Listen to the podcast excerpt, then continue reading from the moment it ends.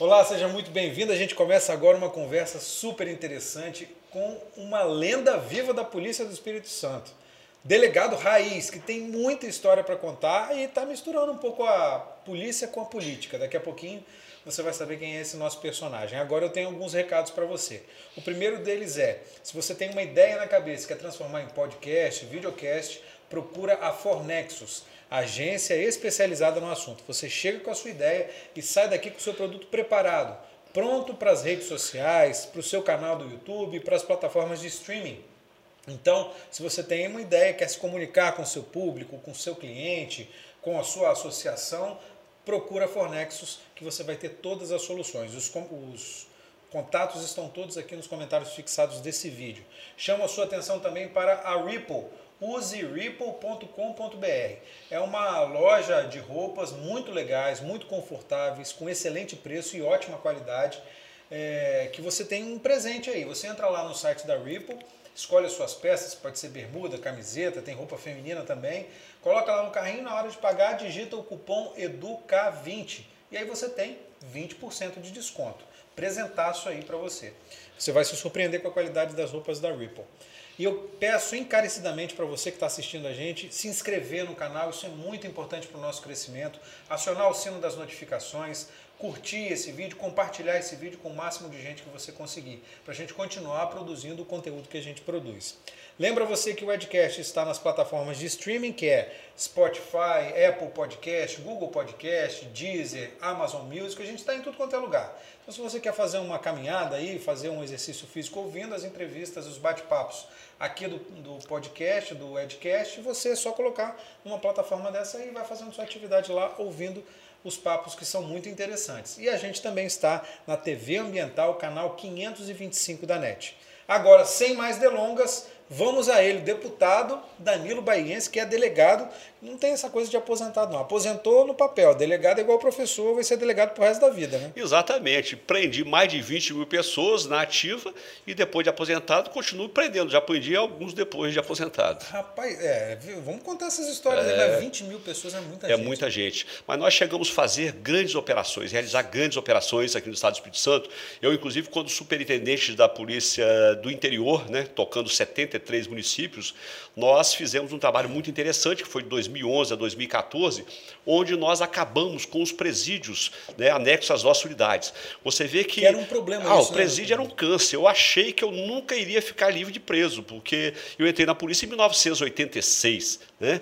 E a gente. Tempo, hein? Bastante, muito tempo. Você vê que a, a chefatura era um, um, presídio ali na chefatura, a gente é. tinha ali um, um, plantão, e atrás do plantão aquele lotado de presos. É. Os nossos DPJs viviam lotados de presos. Né? Então, em 2011, quando eu assumi ali a superintendência do, do interior, nós conseguimos acabar com os 32 presídios restantes que estavam nas nossas unidades do interior do Estado e operacionalizar as nossas delegacias, porque as delegacias, com efetivo muito pequeno, elas só serviam para receber as ocorrências da Polícia Militar e tomar conta de preso, 24 horas. Delegado de polícia virou carcereiro. Eu fui carcereiro durante muitos anos. Né? Você trabalhou então, em todos os DPJs da Grande Vitória? Todos né? os DPJ, fui chefe de todos os DPJ da Grande Vitória, respondi por todas as unidades da Grande Vitória, reformei vários DPJs, inclusive o de Cariacica, o de Sérgio, de Vila Velha, não sei se você se recorda, Lembro. mas Vila Velha chegou a ter mais de 200 presos. Com capacidade para 30, Capacidade para 16, quatro é. celas de 4, 16. Aí tinha mais de 200, porque quebraram tudo.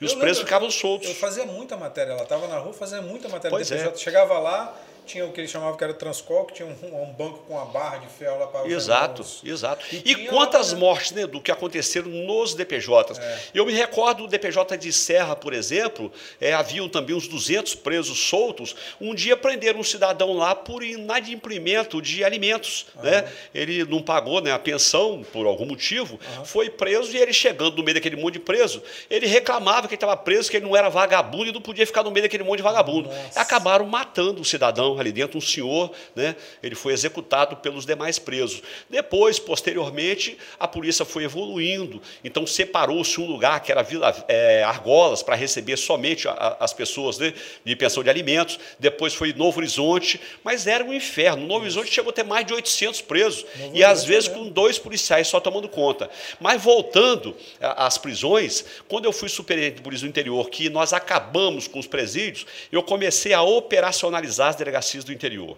Então, nós chegamos a fazer é, operação aqui. A maior operação que eu fiz ali no interior do Estado foi exatamente fazendo um trabalho simultâneo nos 73 municípios, deu 168 prisões num dia só. Num dia só? Num dia só. Mais de 110, 112, 106, 80, nós fizemos muitas e muitas operações. Que tipo e agora, crime, doutor Danilo? Todos os crimes, porque quando você trabalha nisso, você faz clínica geral. Né? É. Eu ligava para os delegados do interior, por exemplo, quando nós começamos, nós começamos a fazer uma operação, por exemplo, em um determinado local. Vamos supor Nova Venécia. Ligava para o delegado, o delegado sem recurso, ele lá com o delegado, o escrivão, três, quatro policiais, fala, doutor, eu preciso de 30 mandados de busca e o máximo mandado de prisão que você, conseguir para mim. Mas eu, ele falava para mim, mas eu não tenho como cumprir. Eu falei, esquece, como cumprir é comigo. Eu preciso dos mandatos. Então ele conseguia, por exemplo, 40 mandatos. Eu juntava 120 policiais. Como? Pegando as outras unidades e conscientizando, ó, hoje nós vamos fazer lá. Mas na próxima sociedade, o de lá vem te ajudar. Então, eles tomaram gosto pelas operações, tomaram gosto realmente pelas operações, e nós fizemos muitas operações e reduzimos, naquela ocasião, consideravelmente o número de homicídios no interior do Estado, porque as operações eram semanais, eram semanais, muitas e muitas e muitas operações. Então, nós ficamos livres não somente dos presos, um presídio, mas também das escoltas, porque também fazíamos as escoltas dos presos. Nesse, nesse tempo todo de, de carreira como delegado, imagino que você já tenha visto coisa do arco da velha aí. Mas, assim, parece que tem uma coisa também que atrai, né, doutor Danilo? Por quê? Porque é, os, alguns dos homicídios mais emblemáticos da nossa história recente, você passou por eles, né? Nós apuramos aqui muitos crimes e, e praticamente tudo que nós pusemos à mão, nós chegamos à autoria. E eu vou dizer para você que eu, nós chegamos à autoria, eu certamente com a minha equipe, mas não foi porque o delegado Danilo Bahia seja melhor do que ninguém. Não é por isso. É porque nós temos informações, nós temos acessibilidade. Né?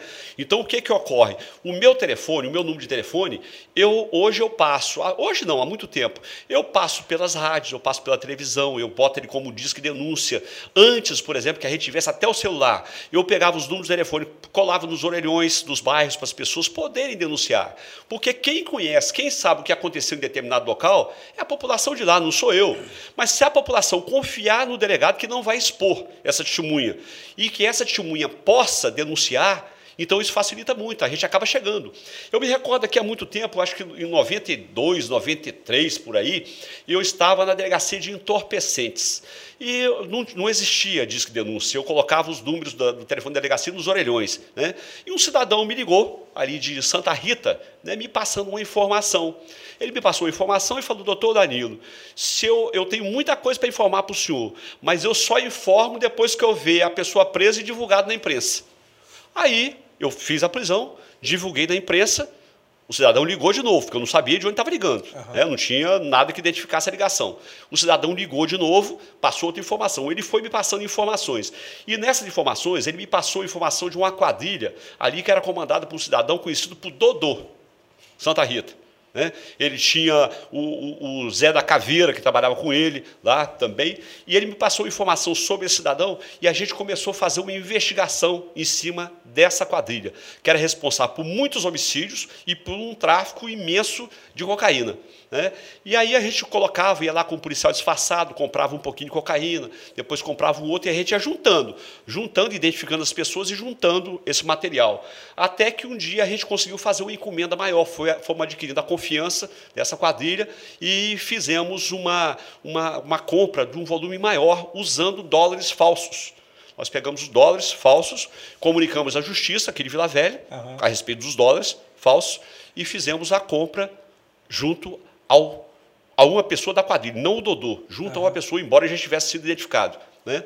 Então nós fizemos essa compra da cocaína com os dólares falsos e eu fiz um flagrante de parte desse material de noite. Eu terminei o flagrante, era mais ou menos, mais ou menos duas horas da manhã. Uma e meia, eu mesmo estava na máquina, a delegacia de entorpecente, não sei se você se recorda, mas era na Marechal Campos, é. ali embaixo da Patrimonial, né, um lugarzinho é. feioso, danado. Exatamente. E eu fiz o flagrante, terminei, vamos botar uma hora da manhã. Às quatro horas, eu fui cumprir a busca na casa do Dodô, que eu já estava com mandado de busca, eu já tinha pedido à justiça, inclusive juntando aquelas fotos dos dólares falsos. Né? Às quatro horas da manhã, quando eu cheguei na casa do Dodô, era em Guaranhuns, era uma invasão, tinha uma parte de mangue ali, era em cima de uma invasão. Eu cheguei dentro da casa dele, em cima da mesa, já ele tinha fugido, ele conseguiu fugir, porque ali, eh, chegando um volume desse de policiais, um camada com muita informação, ele conseguiu fugir. Uhum. E em cima da mesa dele estava uma foto minha, grande, de jornal, e estava o meu flagrante, a cópia do meu flagrante que o advogado havia apanhado comigo. Né? E aí nós fizemos um trabalho, aprendemos algum material ali, aprendi talão de cheque dele e tal. A esposa dele esteve lá depois com o advogado para pegar o material, o material dele. Eu aprendi uma foto que estava na cabeça, na, em cima, na, na, sala, assim, na parede, uma foto dele, um cordão de ouro grosso, enroladinho, um cordão diferente, uhum. né, enroladinho.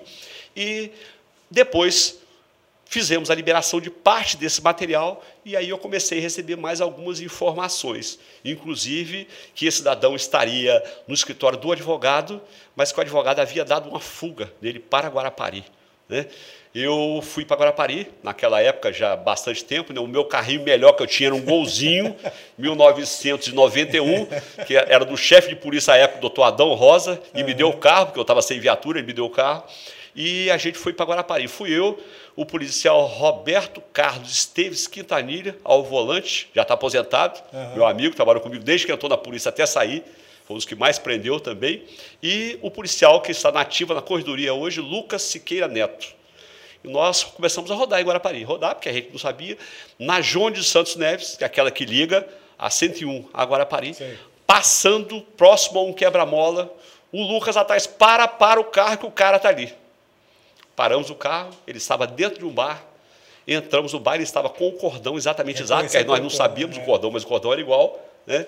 E nós realizamos a prisão dele e o material que eu havia entregue para a esposa dele na delegacia, inclusive o talão de cheques dele, estava no bolso dele né? e meus dólares, óbvio. Os meus dólares, né? falsos, estavam no bolso dele. E aí esse cidadão acabou sendo preso. E esse cidadão de, lá de Santa Rita me passou tantas informações que eu fiquei amigo. E pouco tempo depois eu estava na casa dele tomando café, porque ele adquiriu tanta confiança no trabalho que nós fizemos. Esse cidadão responsável por muitas mortes aqui em, na região de Santa Rita e outras regiões, ele ficou preso e foi assassinado é, dentro da, da casa de detenção aqui em Vila aqui Velha. Vila Velha. Né? Você estava na imprensa, não sei se essa época você já estava na imprensa, mas saíram muitas matérias onde ele tinha a cela dele era, era diferenciada. Ele tinha som, ele tinha muitas fotos, ele tinha tudo que tinha de melhor na época ele tinha lá e chegou a construir inclusive uma piscina na casa de detenção em Vila Velha. Mas ele, é, ele era muito para frente, ele acabou sendo assassinado. Foi condenado, salvo engano, a 25 anos uhum. em cadeia e essa, essas são algumas das histórias. Pô, imagino. É, você já foi ameaçado? Muitas vezes. Eu, inclusive, o governo federal, né, o programa de proteção à testemunha do governo federal, é, me oficiou, né, depois de tantos problemas que eu tive, me oficiou é, querendo que a gente entrasse, que eu entrasse, eu e o doutor André Luiz Cunha Pereira, que entrasse no programa de proteção à testemunha do governo federal. Só que eu teria que sair do Estado e talvez do país, certamente do país, ter outra identidade mas eu não sou de correr de briga, né? Eu estou aqui, sou nascido em São Torquato, família baense, né? Família que luta, brava. mesmo, brava, luta, família baense, e eu não quis entrar, agradeci, mas não quis entrar no programa, mas tive várias, vários problemas, né? várias pessoas é, foram contratadas para nos executar, é né? muitas pessoas. Você pegou gente que estava... Muitas pessoas, muitas pessoas foram contratadas para nos executar, inclusive uma delas é, também já está morta, José Maurício Cabral, muito conhecido aqui no estado do Espírito Santo, né? ele foi é, preso aqui no IRS muito tempo, e ele foi, é, já foi assassinado. Pessoa ligada, inclusive, ao coronel Walter Gomes Ferreira, que está preso hoje no QCG, cumprindo a sua pena por algumas condenações, dentre elas é, o mando da morte do, do juiz Alexandre Martins de Castro Filho. Mas outros e outros né, foram contratados para nos executar e, graças a Deus, é, a coisa foi resolvida, eles arrumaram outros problemas e a grande maioria morreram porque a Bíblia diz: o ímpio por si mesmo se destrói. Então eles foram se destruindo. Mas, doutor Danilo, como é que anda na rua sabendo que tem gente querendo te matar? Como é que faz as coisas? Como é que vai num salão, num barbeiro para cortar cabelo? Como é que vai na padaria comprar um pão? Como é que faz isso, doutor Danilo? Olha só, eu, eu, eu, eu trabalhei sempre é, fazendo justiça Injustiça eu não aceito, eu quero fazer justiça. Eu sempre fui muito duro, você me acompanhou muito aí, né, no meu trabalho durante esses muitos anos na Polícia Civil. Eu sempre fui muito duro com a bandidagem, muito duro mesmo, mas dentro da legalidade. Se um policial meu errasse uma porta e quebrasse uma porta errada, sem um mandado de busca e apreensão, eu nunca deixei um policial meu plantar nada dentro daquela casa para justificar um erro. Porque um erro não justifica o outro. Tá certo? Então eu não, não deixei plantar, por exemplo, uma munição, não deixei plantar uma, uma droga dentro da casa de ninguém, sempre trabalhando com justiça. E como eu creio muito em Deus, e eu, eu trabalho com justiça, eu creio que eu, com a pistola ou duas na mão, ou uma submetralhadora, eu consigo me defender em qualquer situação e me defendi muito bem em várias situações que nós passamos. Mas não é né? ruim, doutor Danilo? Não, é, não tem um sentimento assim de perseguição, de é, você fica sempre ligado, não, não dá para desligar Mas nunca, o, né? policial que trabalha na linha de frente, ele está ligado 24 horas. Né? Eu teve uma fase que eles queriam me executar é, de qualquer maneira, né, em outras oportunidades. Uma delas foi em 1996, né, onde eu estourei aqui com a, com a minha equipe o maior desmanche de carro né, do estado do Espírito Santo, que era exatamente o Frossar, na rua Paraguai, em Jardim América, aproximadamente 20 mil metros é, quadrados né, de carros que eram desmanchados ali. Nós é, apreendemos ali 199 é, motores né, roubados, né, 165, salvo engano, caixas de marcha.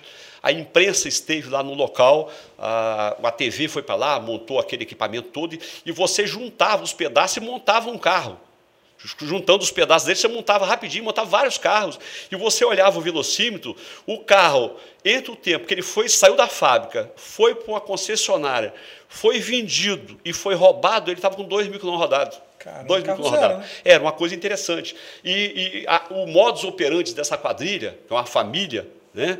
os irmãos Frossar, o modus operandi deles que também eram interessantes, porque ali dentro, todos os veículos que eu consegui identificar, né, porque teve muito que eu não consegui identificar, mas todos os veículos que eu consegui identificar, eles vieram todos do Rio de Janeiro.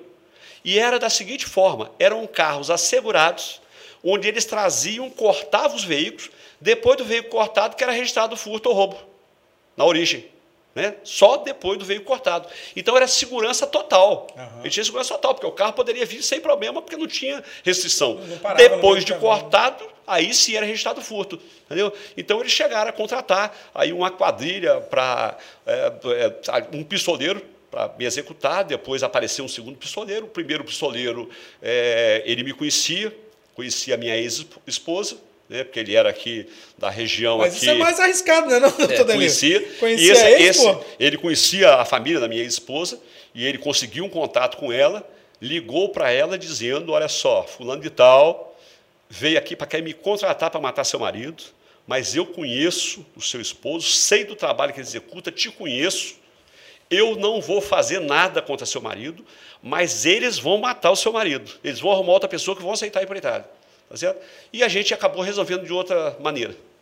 Não através de covardia, porque essas pessoas são canalhas, eles não têm coragem, então eles contratam outras pessoas para fazer o serviço sujo. Mas nós não trabalhamos dessa maneira. Eu não faço ameaça a ninguém. Na época, eu nativa, eu faço promessa. Promessa é uma coisa, ameaça é outra.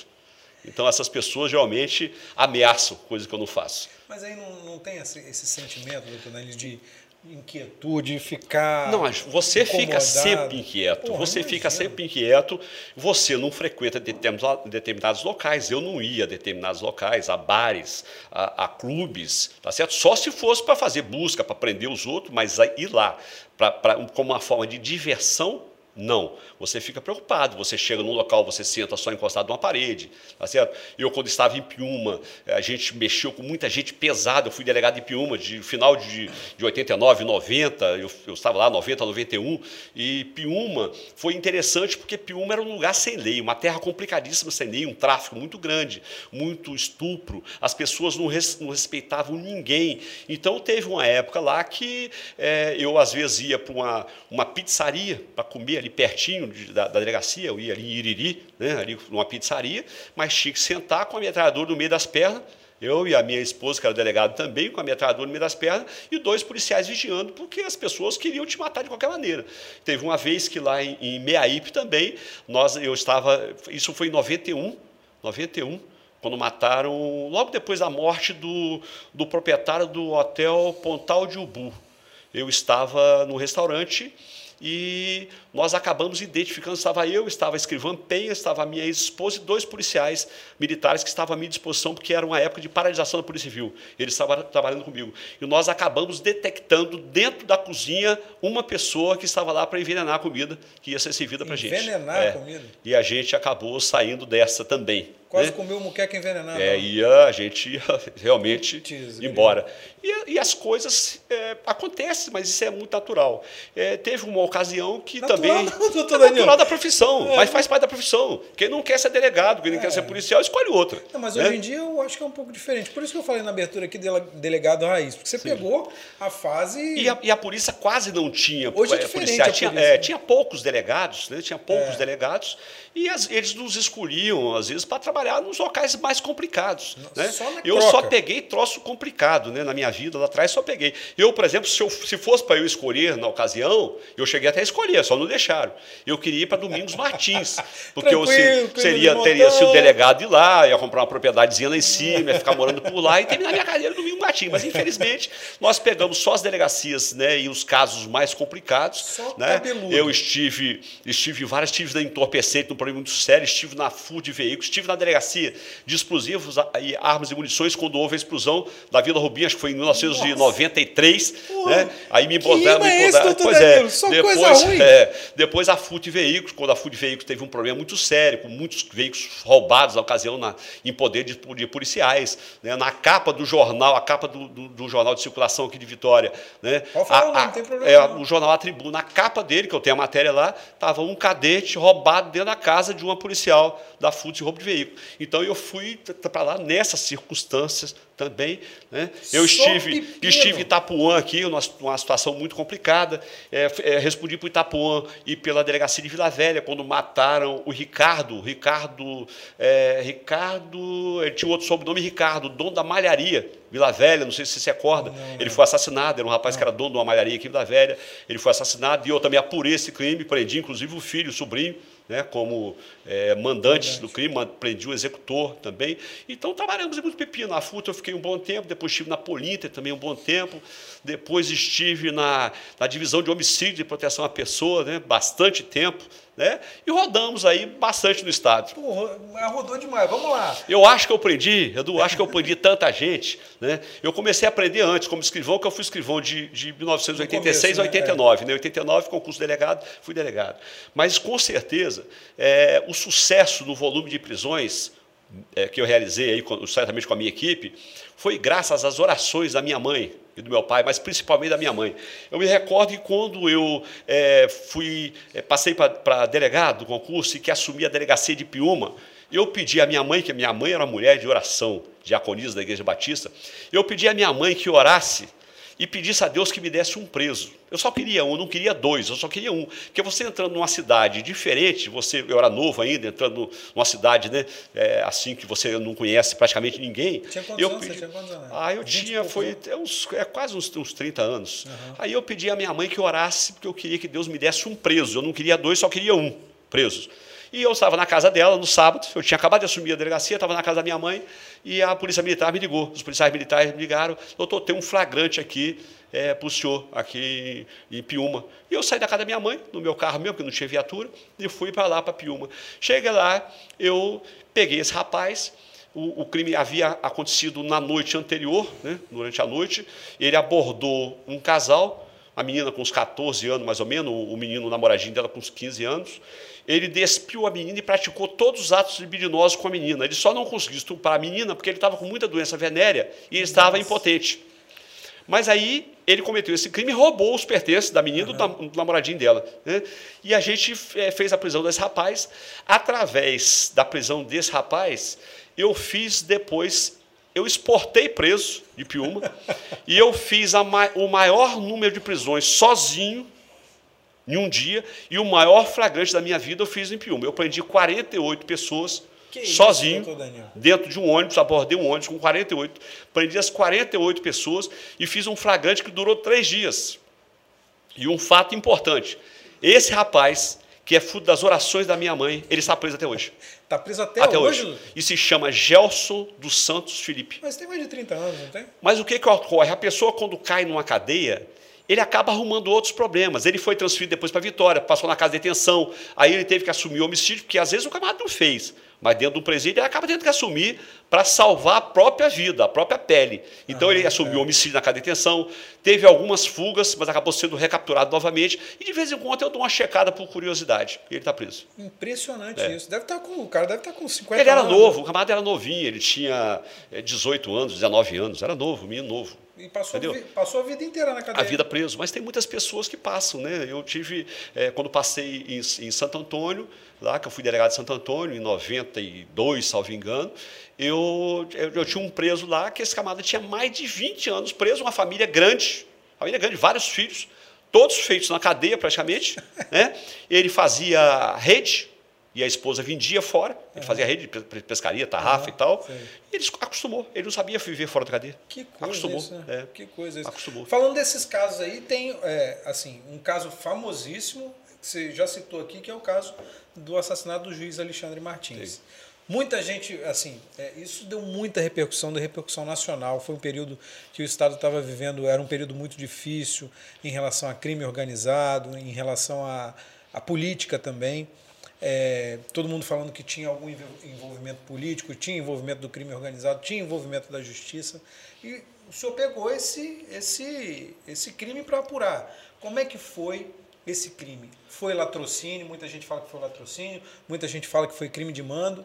Mas aí o senhor estava na investigação, concluiu o inquérito, é o quê? Cravou crime Olha só, no dia do crime, no dia do crime eu ainda estava em casa de manhã, mais ou menos 10 para as 8 da manhã, eu recebi uma ligação que tinham atirado né, no juiz. juiz Alexandre Martins de Castro Filho, que, é uma, que, foi inclusive até meu professor, porque ele era uma, uma pessoa super capacitada, uhum. muito inteligente. Ele, aos 22 anos, ele foi meu professor de pós-graduação.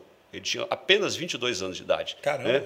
E o, quando me avisaram dessa, desse crime, aqui eu sabia onde era o local, eu, eu morava em Vitória, na Mar da Praia, aí eu liguei para o doutor Adroaldo Lopes, que era meu delegado, adjunto, respondendo pela crimes contra a vida e vida velha. Expliquei para o Adroaldo, falei, Adroaldo, corre para o local que eu estou saindo de casa, estou indo para lá. E vim para cá, e a gente começou a fazer os primeiros levantamentos, estive no hospital, o Alexandre já estava, tinha vindo a óbito, né?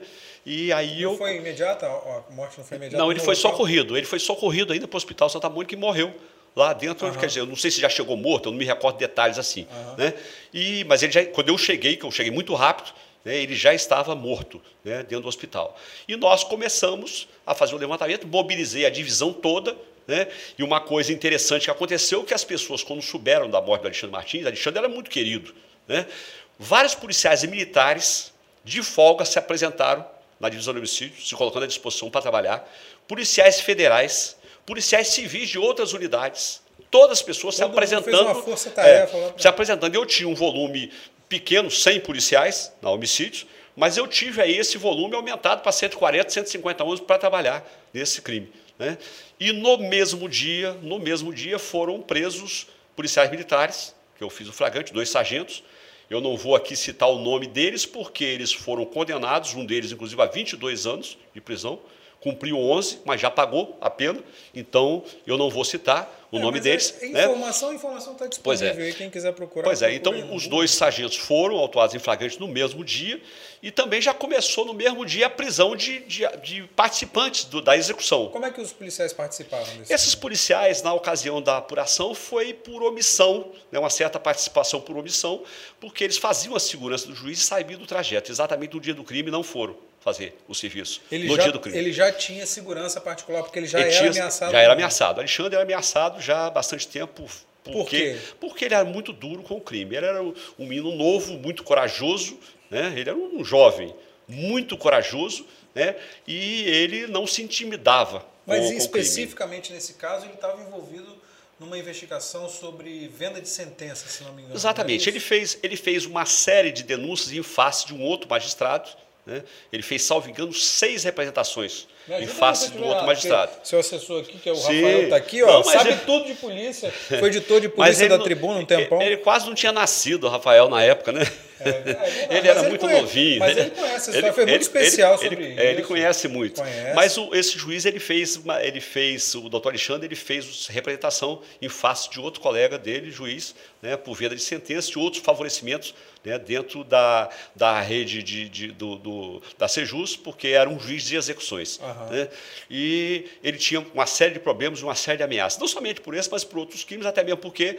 ele estava numa força-tarefa, né, e que estava Contra funcionando, o crime organizado. É, onde trabalhava ele, trabalhava o doutor Rubens Cruz e o doutor Carlos Eduardo Ribeiro Lemos, trabalhavam os três na mesma que sala. É, doutor Carlos é. Eduardo, que até tem segurança até tem hoje. Segurança, tem segurança até hoje. Então trabalhavam os três né, na mesma sala e eu estava sempre ali despachando com o Alexandre, né, eu ia muito lá, conversava muito com ele e tal, porque já tinha dado aula para mim, a gente tinha um certo, uma certa amizade, um certo conhecimento, né, e ele tinha segurança. Então, nesse dia, esses, esses policiais não foram fazer a segurança e teve, obviamente, na apuração houve uma, uma suposta participação deles, tanto houve que eles foram condenados. Condenado, eles é. foram condenados. Né? Depois nós passamos a, a execução, né, trabalhar na execução, e na execução também conseguimos né, chegar ao Lombrigão, né, que foi, que foi o, o executor. O executor é. né? No dia da prisão, o Lombrigão demorou um pouquinho mais para ser preso, mas no dia da prisão ele foi preso em Vitória, eu estava no local e estava junto, ele veio no mesmo carro, Aliás, eu acho que ele veio num carro, eu vim em outro, mas viemos praticamente juntos né, para a Secretaria de Segurança, onde ele falou né, que, obviamente, era um crime de manda. Ele falou no primeiro momento, depois, orientado, certamente mudou. Né? No ele... primeiro momento, ele falou o quê? Não, foi fulano que mandou Não, ele, no primeiro momento, ele disse o nome de, de uma pessoa que havia feito contato com ele. Que era essa pessoa disse... do judiciário? Não, não era essa pessoa, era uma outra um pessoa, é um intermediário que tinha feito contato com ele. Né? Ele falou, inclusive, em valor, tem, existe essa gravação. Quanto? Eu não me recordo agora, mas eu não me recordo se era 15 mil. Você lembra, Rafael? Eu não lembro que era 15 mil. Quanto que o Lombrigão cobrou? Eu não lembro. Eu não lembro. Mas o Lombrigão, ele era um, um usuário de droga, né? um rapaz que usava bastante droga, crack. Então era, era, era complicado e, e era a pessoa certa para fazer a execução, porque era só queimar esse, esse cidadão depois ninguém chegaria. Depois autoria. ele morreu, ele é. foi assassinado ou não? Não, o Lombrigão está vivo. Está vivo? Está vivo, está tá vivo, tá vivo. Mas teve um outro envolvido. Lombrigão? Não. Foi executado. Lombrigão foi executado agora? Olha, nem outras. Cabeção. Não, é porque não, tinha o Cabeção e o Lombrigão. Não, Cabeção foi morto aqui, Cabeção também estava na intermediação. É, é. Ali ele teve a, a, participação dele, que era aqui de Guaranhuns, e o, e o Lombrigão também de Guaranhuns. Né? Mas o, o Cabeção ele foi executado aqui, em frente ao Shopping Vitória. Né? Ele foi executado dentro do carro, estava até a mulher dele dirigindo, ele estava do lado, Acho que teve, coisa foi dessa vez. Mesmo, é, ele foi executado. Uhum. Cabeção, porque ele tinha muito problema, por os vários envolvimento dele com a criminalidade, homicídio, tráfico de entorpecente e tal. Né? Não, era um problema e ele foi executado. Né? Mas o, o Lumbrigão, eu estive com ele, é, salvo engano, salvo engano, não, com certeza em 2019. Eu fui fazer uma, uma visita a um presídio lá em Cariacica, até como é, presidente da Comissão de Segurança e Combate ao Crime Organizado, eu fui fazer uma visita ao, ao sistema prisional lá no Churi, Uhum. E chegando lá estava o Lombrigão, lá, mas é, já estudando, claro, conversando, inclusive achei ele dentro do banheiro. Ele foi preso dentro do banheiro, e eu achei ele dentro do banheiro de novo. Falei, Lombrigão, mas você só vive dentro do banheiro, toda vez que você encontra comigo dentro do banheiro. Mas ele estava forte, né? um rapaz já, já forte, com bastante saúde, fazendo faculdade. Né? Dentro, e, dentro do presídio fazendo faculdade? Dentro do presídio, mas ele, ele, foi, ele já estava preso por outro fato, porque da, no, na morte de Alexandre Martins ele já havia sido liberado. É, né? Então já, já foi outro crime que geralmente essas pessoas acabam cometendo. Mas segundo ele, já não usava droga, não usa droga mais. Tá? E eu estive com ele é, em 2019, ele dentro do presídio. Mas o, é, no, no caso ali, o Lombrigão nós acertamos, e aí esse inquérito depois ele passou para as mãos de, da doutora Fabiana Maioral. A doutora Fabiana Maioral trabalhou um tempo grande, né? houve a suposta ela indicação. Da, ela fez parte da, da é dessa é do Nuroc, no Nuroc, é, né? ela ficou no Nuroc é, muito tempo, né? E aí a doutora. é, isso, a doutora Fabiana ela, ela trabalhou um bocado, há bastante tempo nesse inquérito policial, né? E depois esse inquérito, quando vislumbrou uma suposta participação de um magistrado, aí o que, que ocorre? A Polícia Civil já não pode mais apurar, nós não temos mais competência para apurar, então teve que ser encaminhado né, para cima, para a Procuradoria, foi para o Tribunal de Justiça, e no Tribunal de Justiça é feito um sorteio né, para saber quem é o desembargador né, que vai presidir vai o inquérito caso, né? judicial, né? que já não, já não é o inquérito policial, é o inquérito judicial e isso foi, foi distribuído para o desembargador Pedro Valso Fiorrosa. Uhum. Né, Pedro Valso Fiorrosa. Que veio a ser presidente é, da, do Foi presidente depois do tribunal. Eu estava em casa um dia, eu já não tinha nada a ver com o inquérito policial, eu estava em casa um dia, já eram umas 21 horas, tinha acabado de chegar da, da, da divisão de homicídios, e o telefone tocou e era ele, no meu celular dizendo que precisava falar comigo. Eu falei, não, sem problema, desembargador. O senhor quer que eu vá no tribunal amanhã ou o senhor quer que eu vá na sua casa? Ele falou, não, eu quero falar com você agora no tribunal, eu estou aqui no tribunal, eu quero falar com você agora. Então eu fui ao tribunal, uhum. né, conversei com, com o desembargador e ele me falou, olha só, é, o inquérito foi distribuído para mim, para eu apurar, né, e você, eu conheço seu trabalho há muitos anos, né, há muitos anos que eu conheço você, eu conheço sua família, sei da seriedade que você trabalha. Também sei que você conhece tudo desse inquérito policial e eu pedi ao governador que liberasse você para trabalhar comigo. O governador era Paulo Artung. Uhum. Né? Eu queria que você viesse trabalhar comigo nesse inquérito policial. Eu queria saber se você aceita. Eu falei para ele, desembargador, se o senhor tivesse me consultado antes, perguntar se eu aceitava ou não, eu ia falar que eu não queria trabalhar, porque eu sou, sou um desembargador, eu sou um delegado de polícia, um mero delegado de polícia, eu vou ter muito problema em consequência disso. Né? Então eu preferia não trabalhar. Mas já que o senhor confia no meu trabalho, o senhor já conversou com o governador e quer que eu venha, eu vou trabalhar com o senhor, não tem problema nenhum. Então o governador é, me colocou à disposição do tribunal e eu fiquei ali muito tempo, prendemos muitas pessoas, fizemos muitas oitivas. O desembargador Pedro, ele tem uma disposição fora do normal, fora do normal ele, às vezes, duas horas da manhã, ele quer interrogar a pessoa. Duas horas da manhã. Eu, o juiz estava preso, por exemplo, lá no QCG, no determinado dia, acho que duas, duas e pouca da manhã, ele falou, vamos ouvir o juiz aqui agora. Eu falei, mas ele está preso no QCG. Ele falou, você não é delegado? Vai e busca, e traz o homem que nós vamos ouvir. Não, vamos lá, vamos buscar. Trouxemos, duas horas da manhã. Duas horas da manhã, ele era desse jeito. Né? Não tinha sábado, não tinha domingos. As minhas filhas, eu tinha, do meu de casamento, duas filhas. E como tem as duas filhas hoje, advogado, uma advogada, outra quase terminando.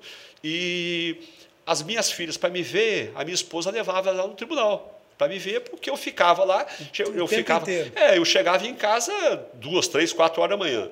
E quando eu saía, as minhas estavam dormindo ainda, então ela não viu o pai. Esse, esse crime, é, ele, ele é muito emblemático e ele, ele ficou muito sendo a cara do combate ao crime organizado no Estado. Como é que foi essa fase, doutor Danilo, de combate ao crime organizado? Olha só, o crime organizado aqui no Estado, nós, na realidade, começamos a investigar isso aqui, eu e o doutor André Luiz Cunha Pereira, em 2001. Em 2001 nós começamos a investigar e, e, apuramos muita coisa, muita coisa mesmo nós apuramos. E você vê naquela envolvimento época. Político, envolvimento, envolvimento político, envolvimento de policiais, envolvimento de outras pessoas que não eram policiais, envolvimento de ex-policiais, tá certo? Então nós começamos a investigar e deu muito trabalho. Por quê? Primeiro, dois delegados, né, o André, novo, menino novo ainda, tinha, com pouco tempo de polícia aqui no estado, eu com mais tempo de polícia sou daqui, conheço todo mundo aqui no estado. As interceptações eram muito difíceis de ser feitas, porque nós não tínhamos o guardião aqui, né, que é um equipamento moderno e que facilita a vida. Gerou uma polêmica. Gerou uma época. polêmica, não, mas ele, ele, é uma ferramenta primordial da investigação. Ele é uma ferramenta, uma coisa de louco. Então, quando a gente começou a fazer as interceptações aqui. É, me... Só para a gente deixar claro, o Guardião é um sistema de interceptação telefônica. E como é que funciona? Você ele, coloca ele, um número lá é, da não, pessoa? Não, você não coloca nada lá. Ele é um equipamento, é um, um, um computador, um supercomputador que tem uma capacidade imensa. Então, você, se você vai investigar um, um crime, se você tem elementos para você interceptar, se a lei te permite você fazer uma interceptação naquele tipo de crime, você faz uma representação criminal, né? a justiça, o juiz, ouvindo o Ministério Público, ele concede ou não a interceptação. Tá certo? Ele cons... A autorização é, para interceptar. Isso, aí, é, aí ele autoriza, ele autorizando. Cópia do, daquele documento vai, original, vai para a operadora e uma cópia vai para o guardião. Tá certo? Então, a operadora faz o desvio das ligações direto para o guardião. Uhum. E o guardião grava. Ele grava tudo isso, tá certo? E você, depois do guardião, você pode acompanhar em tempo real, mas com muita facilidade, porque você faz. Quando eu faço o pedido da interceptação, eu já coloco que tais números, vamos supor que eu quero interceptar o seu número, né? E o Rafael ali, nosso amigo, é o policial. Eu peço o desvio do seu número do telefone dele, do Rafael. Então, o Rafael, onde ele estiver andando, onde ele estiver andando, quando você atendeu, ele está escutando. Você atendeu, ele também está na extensão tá? Uhum. Né, no aparelho dele, o aparelho chama o seu, eu chamo dele. Uhum. Tá e além disso, ainda está gravando lá. Está gravando, está gravando. Então isso facilita muito, porque o Rafael pode estar tá trabalhando no dia a dia dele ali e ele está ouvindo, ele pode estar tá viajando, ele pode estar tá no Rio de Janeiro. E você ouve em tempo real, o que facilita muito, porque às vezes você pode ouvir como prova para você realizar a prisão depois. Mas às vezes você tem que agir de imediato. Evitar um crime, Por né? exemplo, né? o camarada vai executar uma pessoa, vai executar um parlamentar, vai executar um juiz. Você ouviu, você tem que interceptar logo, porque senão vai acontecer o crime. Então, o Rafael, o policial que está na escuta com desvio, eles têm que tá, estar tá muito atento, com disponibilidade para atender o telefone, e muitas das vezes a gente desvia até para uma outra linha que não seja a linha principal dele. Porque, por exemplo, no meu caso, se meu telefone não para de tocar, se, se, for, se, eu tiver com desvio e for acontecer o crime, vai acontecer o crime, porque eu vou estar ocupado, atendendo outra ligação. Uhum. Tá certo? Então tem que desviar no segundo aparelho. Mas antes, como eu estava falando, em 2001, nós começamos a fazer e eram é, telefones, é, desculpa, eram gravadores. Eu, por exemplo, arrumava uma sala em determinado local, 10 gravadorzinhos, daqueles uhum. gravadorzinhos que você conhece, pequenininho, Sei. com as fitinhas, e você vigiando ali. O aparelho tocou, aquela luzinha vermelha atendeu. Tocou, você ligava para gravar. Aí gravava aquela linha. e vamos embora. Aí ele tocava o outro do outro lado, você corria do outro que lado. Isso aí ficava doido naquilo ali. É. Aí acabou a fita, tem que virar a fita. Virava a fita, gravava. Depois acabou a fita mesmo, tem que trocar a fita, isso tem que ser rápido. Porque pode ter outra ligação e você pode perder. Né? Porque as operadoras não gravam conversa de ninguém. Quem grava é o desvio. Uhum. Né? É o desvio né? que era feito dessa maneira. Depois, com o guardião, aí pronto, mudou tudo que você pode interceptar um número muito maior de telefones. Né? Como ocorreu na morte do Alexandre Martins, que nós interceptamos, foi muita gente. Muita, mas muita gente mesmo. Agora, o judiciário nos deu um apoio muito grande naquela ocasião. Né? O Ministério Público nos deu um apoio muito grande naquela ocasião, porque lá no, na, na DHPP, no meu gabinete, estavam lá presentes vários juízes, estavam presentes vários promotores, estavam presentes alguns procuradores da República, né? inclusive o doutor Henrique Arkenhoff, que é advogado, hoje foi nosso isso, secretário, isso. foi desembargador né, federal, o doutor Henrique dentro do gabinete, inclusive era magrinho, né? Agora tá Meu amigo, tá doutor Henrique está fortinho agora, é. mas era bem magrinho. Então a gente tinha ali um aporte muito grande. Né, para que, porque as denúncias não paravam de chegar. E você vê, quando você está investigando um crime, as denúncias elas não vêm só por causa daquele crime. Uma pessoa que quer resolver um problema dela de um tráfico, a polícia não vai, mas ela sabe que naquele momento a polícia vai bater na porta do traficante, então ela denuncia, ó, quem matou, está escondendo, escondeu a arma na casa tal, no endereço tal, o nome do fulano de tal, tal. Aí você pede uma busca, vai em cima. Mas chega lá, não tem nada a ver com crime. Ali você pegou droga, você pegou arma, porque as pessoas querem resolver os problemas deles nesse momento. Razão pela qual você fazia muitas operações e, às vezes, numa madrugada, aqui, por exemplo, na, na época do Alexandre, só no Morro de Jaburuna aqui, já teve noite de estourar é, é, 20 residências, numa noite só. 20 residências. Né? Em outros locais, por quê? O tráfico estava atrapalhando, estava incomodando, e eles aproveitavam fazer denúncia uhum. moda Alexandre Martins, é. porque sabia que a gente ia, que ele estava com a equipe boa, né? e todo mundo ligado só naquele crime. Então, é, graças a Deus e graças ao apoio dessas pessoas, né? da inter, é, dessas interceptações, aqui nós temos que agradecer aí o, o, o nosso secretário da época, o Rod Miranda, que apoiou bastante, nós temos que agradecer o Francisco Franceschini, né? Que também trabalhava na CESP, nos ajudou bastante na interceptação, porque você vê para um delegado é, comandar uma divisão daquela e estar à frente de um crime desse, né, é muita demanda. É. No primeiro e segundo dia da morte do Alexandre, eu dormi duas horas, se é que eu dormi. Porque entre o período que eu saí da, da, da divisão, fui em casa e voltei, deu duas horas só. Era, era tomar um banho, encostar a cabeça um pouquinho e voltar. É, tomar alguma coisa, uma Coca-Cola com café, um troço desse para manter você acordado, porque as demandas eram grandes. E a gente precisava de dar a resposta o mais rápido possível. Tudo resolvido? Está def, definido, é, encerrado só, esse caso? Olha só, executor condenado e quem emprestou arma, quem emprestou moto, condenados. Os facilitadores, os, é, os facilitadores dos condenados. policiais condenados. O mandante principal, né? O coronel Walter Gomes Ferreira, condenado. Inclusive, fui a única testemunha de acusação. É bom registrar isso, porque muitas pessoas que poderiam ser testemunhas não apareceram, não foram achados, outros tinham tinha prerrogativa outras, outras prerrogativas acabaram não vindo e acabei sendo a única testemunha de defesa. Né? Muitas outras pessoas vieram, atuaram, pessoas que nem tinham nada a ver com a história viraram testemunha de defesa. Então eu fui a única testemunha de acusação. Mas a justiça foi feita. Né? É, eu deixei muito claro no júri é, o motivo pelo qual Alexandre Martins foi assassinado. Né? Ele assinou a sentença de morte dele no momento que ele algemou o coronel Ferreira na frente das câmeras. Porque ninguém teve coragem, embora ele tenha mandado algemar, ninguém teve coragem para algemar. Mas ele algemou na frente das câmeras. E ele assinou a sentença de morte dele ali, naquele momento. Porque o Coronel Ferreira é uma figura conhecidíssima. Conhecidíssimo e temido, né? No é, Estado do Espírito Santo. É. Responsável. Quem é o Coronel Ferreira?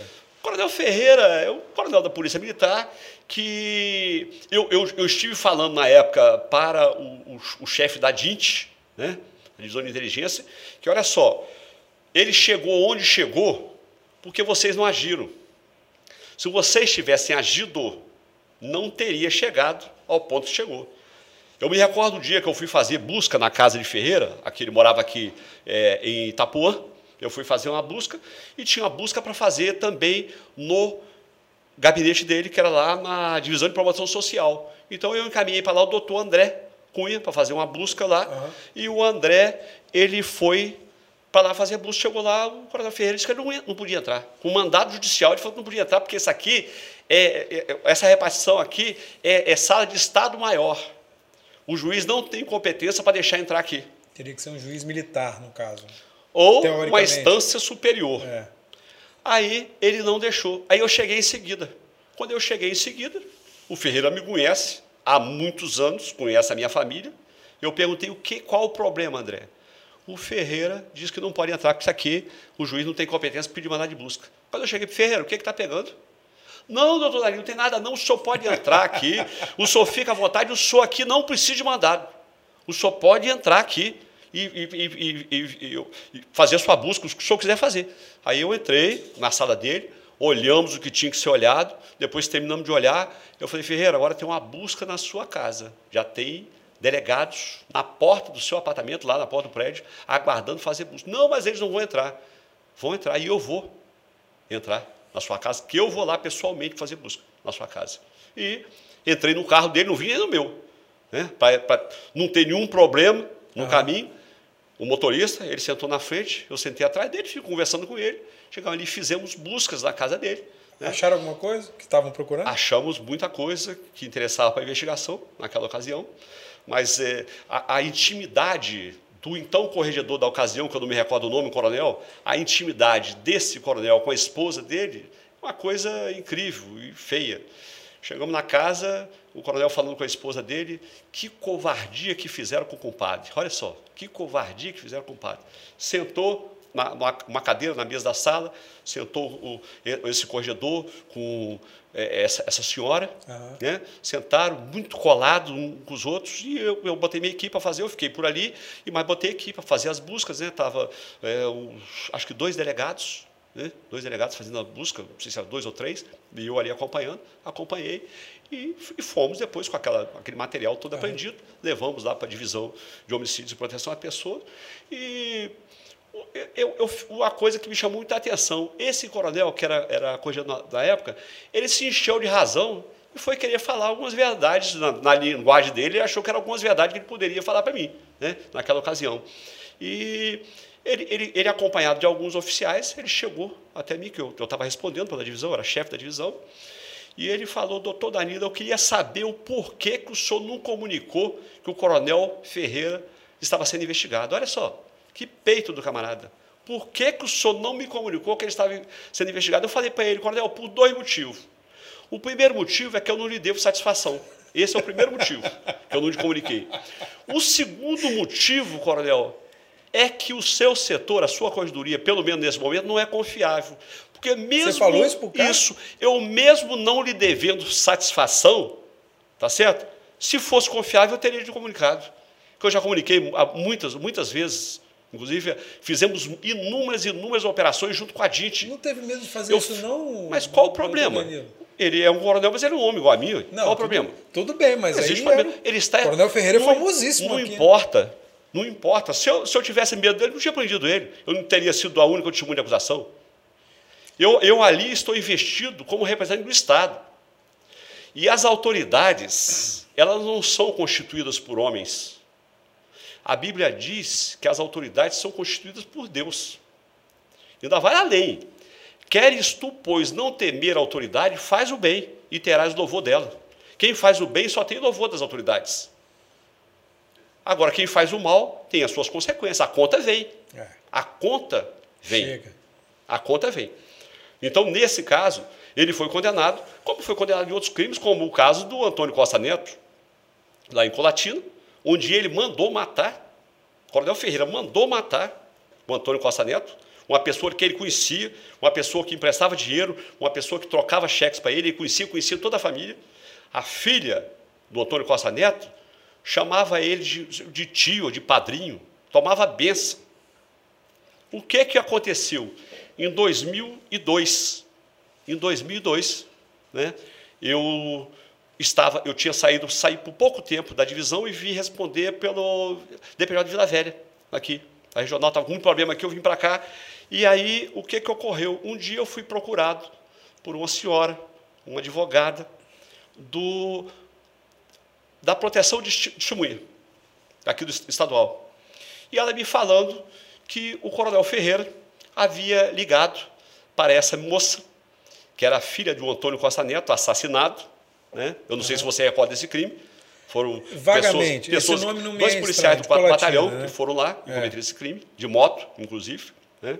E o coronel Ferreira teria feito é, contato com a menina nos Estados Unidos, dizendo ele o seguinte, que ele tinha descoberto, ele tinha descoberto quem mandou matar o pai dela, que era ele mesmo. Mas ele disse para a menina que havia descoberto.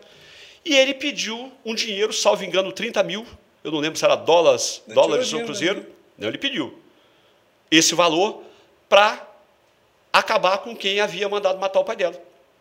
E aí essa menina falou com essa senhora, que era tia, a senhora conversou comigo, e dali, de dentro da casa da senhora, nós ligamos, eu liguei para a menina, lá, aliás, ela ligou e eu conversei com a menina, depois o doutor André ligou, lá, e nós orientamos a menina a comprar um gravador, expliquei como é que era o gravador, uhum. pedi à menina que gravasse, ligasse para ele depois, ou aguardasse a ligação dele, que eu não me recordo mais, mas que ela conversasse com ele, mas que por segurança, que ela dissesse para ele que por segurança, não falasse no, crime, mas falasse sim em abate-gado. Uma senha, abate-gado. Uhum. Mas que ela queria falar com quem fosse abater o gado. Uhum. Essa, essa foi a conversa. Uhum. A moça, receosa, com medo, mas ela estava bastante longe, mas com muito medo a si mesmo, ela comprou o gravador, atendeu a ligação dele, e que eu orientei que ela, devia, ela teria que perguntar a conta, que teria que ser depositado o dinheiro, né? e assim foi feito. Foi feita a conversa e ela gravou, gravou isso tudo. Né? Eu orientei ela depois pegar o, o, o gravador e com as fitas colocar no, no envelope é, é, revestido de chumbo, né, para evitar que isso fosse apagado. Uhum. Né? E ela fez e pedi que ela escrevesse também uma carta dizendo, uma cartinha dizendo o que, que aconteceu e nos mandasse. Ela fez e nos mandou esse documento. Né? E por incrível que pareça, quando você ouve depois, você ouve depois a gravação, olha o que, que aconteceu a gravação. Ela conversando com ele, abate de gado, conta, valor do dinheiro, agora quero conversar com o executor. Você ouve no telefone dele, ao fundo, você escuta o barulho das viaturas as viaturas ao fundo. Ele ah. estava preso no quartel naquela ocasião. Estava preso no estava quartel? preso no quartel, ele estava preso no QCG. É. Quando ela vai falar com o executor, quem era o executor? José Maurício Cabral, que estava preso no IRS, mas falando de dentro do QCG do mesmo telefone do Ferreira. Era um preso, era um presidiário do IRS, estava no IRS, do IRS, aqui em Vila Velha? Isso, mas estava lá dentro, falando do mesmo telefone do Ferreira. São essas coisas que ocorrem. Caramba. E ele foi condenado pelo crime. É, e, e, em relação ao crime do juiz Alexandre Martins, já está tudo encerrado? Não, o, caso o, crime, tá encerrado? o crime do Alexandre Martins. Isso tem mais de 20 é, anos. Tem, foi em 2003. É, foi 2003, 19 fazer, anos. 19 anos. É, vai fazer né? 20 anos. Então, 2000, 20 anos o ano que vem. É, né? ano que vem. Ano isso. que vem. Então, o que, que ocorre? Ali, naquele caso do, do crime do Alexandre Martins, como houve vislumbrou sua suposta participação do juiz, né? foi marcado um júri agora, o doutor Antônio Leopoldo, né? Que é o, o juiz de direito, e eu estava, eu que ouvi, o doutor Antônio Leopoldo. Uhum. É, eu tinha uma, uma gravação de toda a conversa né, que a gente teve com ele, porque quando é, eu, eu, fui conversar, eu estava trabalhando com o desembargador Pedro, quem devia interrogar o, o, juiz era o desembargador Pedro. Mas o, o, o, juiz, o desembargador Pedro pediu que eu ouvisse o juiz, porque ele, ele estava indo para Brasília para conversar com a ministra, porque estava acertando com a ministra que ele ia receber nova identidade, né? ele e a família receberiam nova identidade e sairiam do país. Né? O, o, o, juiz? o, juiz? O juiz com a família receberia nova identidade, uhum. né? ele colaborando com a investigação, uhum, né? obviamente. Entendi. Então receberia nova identidade. E isso eu conversei com ele para perguntar se ele é, se sentia constrangido de ouvi-lo, né? Uhum. E ele diz que não, muito pelo contrário, doutor Danilo, eu conheço muito o senhor, conheço sua família toda, ele conhece meu irmão, né? que é pastor, conhece outro irmão que é, que é engenheiro, ele conhece a minha família toda. Uhum. Eu me sinto muito mais à vontade em conversar com o senhor do, do que, que com... com o desembargador. Então eu fiquei ouvindo ele durante um dia inteiro, só que estava sendo gravado, e ele não sabia, estava sendo gravado. Então, agora, recentemente, quando houve é, a marcação do júri, né, é, eu estava com essa gravação e eu pedi para fazer uma perícia nessa gravação, ou seja, degravar a gravação. Essa, isso foi degravado em mais de ano na Polícia Técnica Científica, porque demora muito para fazer um, um, uma, uma que degravação. Que processo é esse? Esse é o processo que, que está, que foi presidido cujo inquérito Não, não, judicial... tudo bem, mas esse processo de degravação, como é que funciona isso? Não, esse processo o perito tem que ouvir e passar para o papel escrevendo Entendi. tudo, um oi, um, se você falar uma palavra pela metade, sai. Sei. Se você gaguejar, fala, transcrever sai. Transcrever. Se você falar um palavrão também é transcrito. Uhum. Então houve essa degravação que ficou muito grosso, um laudo dessa doçura. E quando eu vi que foi marcado o júri, eu fiz a entrega dessa, desse material, porque não estava nos autos, eu fiz a entrega desse material ao promotor de justiça, aqui, responsável pelo caso. Né? É, eu fui até questionado por que isso não foi juntado nos autos antes, mas a justificativa tem é o seguinte: é que eu não era o presidente. O presidente do inquérito policial era um desembargador. Eu não poderia, poderia dar ordem para um desembargador, uhum. né, porque ele era o presidente. É como eu sou, eu sou, por exemplo, o delegado de polícia, presidente do inquérito policial, o investigador não tem que dar nota, ele traz para mim e eu junto se eu quiser. Tá? Então não foi juntado. Então eu fiz a juntar, eu, eu apresentei para o Ministério Público, o Ministério Público certamente leu aquilo, é muita coisa, uhum. ele leu, ouviu, porque eu mandei também o DVD, ele ouviu aquilo, né? e no que ele ouviu, aí o que eu sei é que foi remarcado, quer dizer, foi anulado aquela data do júri, né, foi desmarcado, para ser marcada uma nova data que não foi marcada ainda. Uhum. Né? Mas não tá... Razão pela qual eu não posso nem entrar em detalhes desse, disso aí, porque eu posso ser arrolado como testemunha, uhum. eu posso ser arrolado como testemunha, tá certo? E se eu for arrolado como testemunha, eu tenho que falar. Né? E se eu falar antes, eu posso prejudicar, porque é, eles podem dizer que eu não sirvo mais como testemunha, porque um crime, um crime de 20 anos foi amplamente investigado. Sim. É, já chegou ao mandante, chegou ao, ao, executor, chegou aos facilitadores, mas não está concluído ainda. E não está concluído porque falta uma pessoa falta uma pessoa. É. Até o, o, próprio julgamento né, do, do Coronel Ferreira, você vê que demorou muitos é, anos. muitos anos. Muitos e muitos é, anos. Exatamente. Entendeu? Então, infelizmente, no Brasil as coisas andam muito lentas. Né, uhum. Porque é, elas andam lentas, às vezes, não é, nem é porque o juiz quer ou porque o desembargador quer. É porque no Brasil existem muitos recursos. As pessoas têm, têm elas vão empurrando, empurrando, empurrando, o e a coisa com o máximo de recurso possível, né, porque o interesse deles é, é uma prescrição.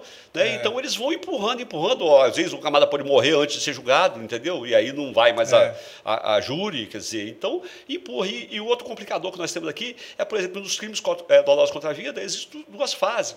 O processo ele anda todo, aquela burocracia toda, até uma pronúncia ou impronúncia. Se houver a pronúncia, vai haver um júri. Se, se foi impronunciado, não vai haver júri. Mas se houver uma pronúncia, começa tudo de novo. Aí começa o processo toda vez. É tudo muito demorado. Você sabe que as coisas são muito demoradas. É. Né? Muitas, gente, muitas, muitas pessoas, muitas testemunhas, dependendo, dependendo de quem seja o autor do crime, elas dão um jeito de sumir, de fugir, quando não são executadas. Entendeu? Mas elas dão um jeito de fugir, de sumir, para não depor, porque tem medo. Né? Entendo.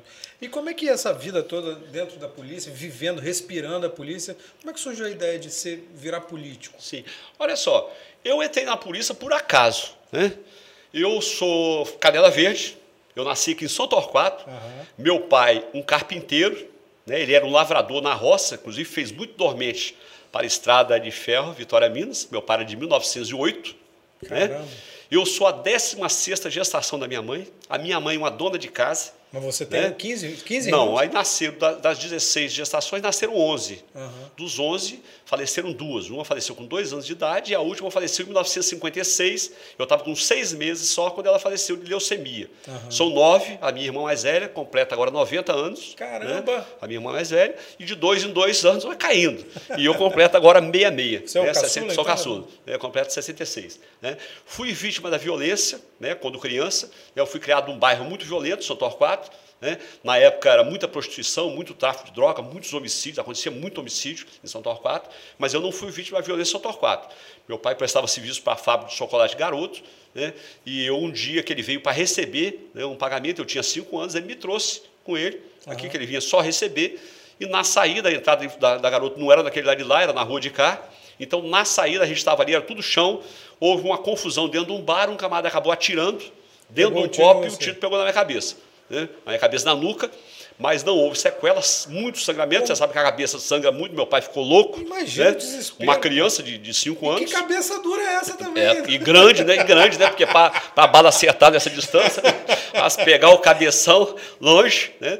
E não houve sequela. Né? Comecei a trabalhar muito cedo, comecei a trabalhar com seis anos de idade, vendendo picolé, vendi laranja, vendi banana, vendi bala e sinal, vendi cocada, vendi lanche escola, fui engraxate, fui lavador de carro.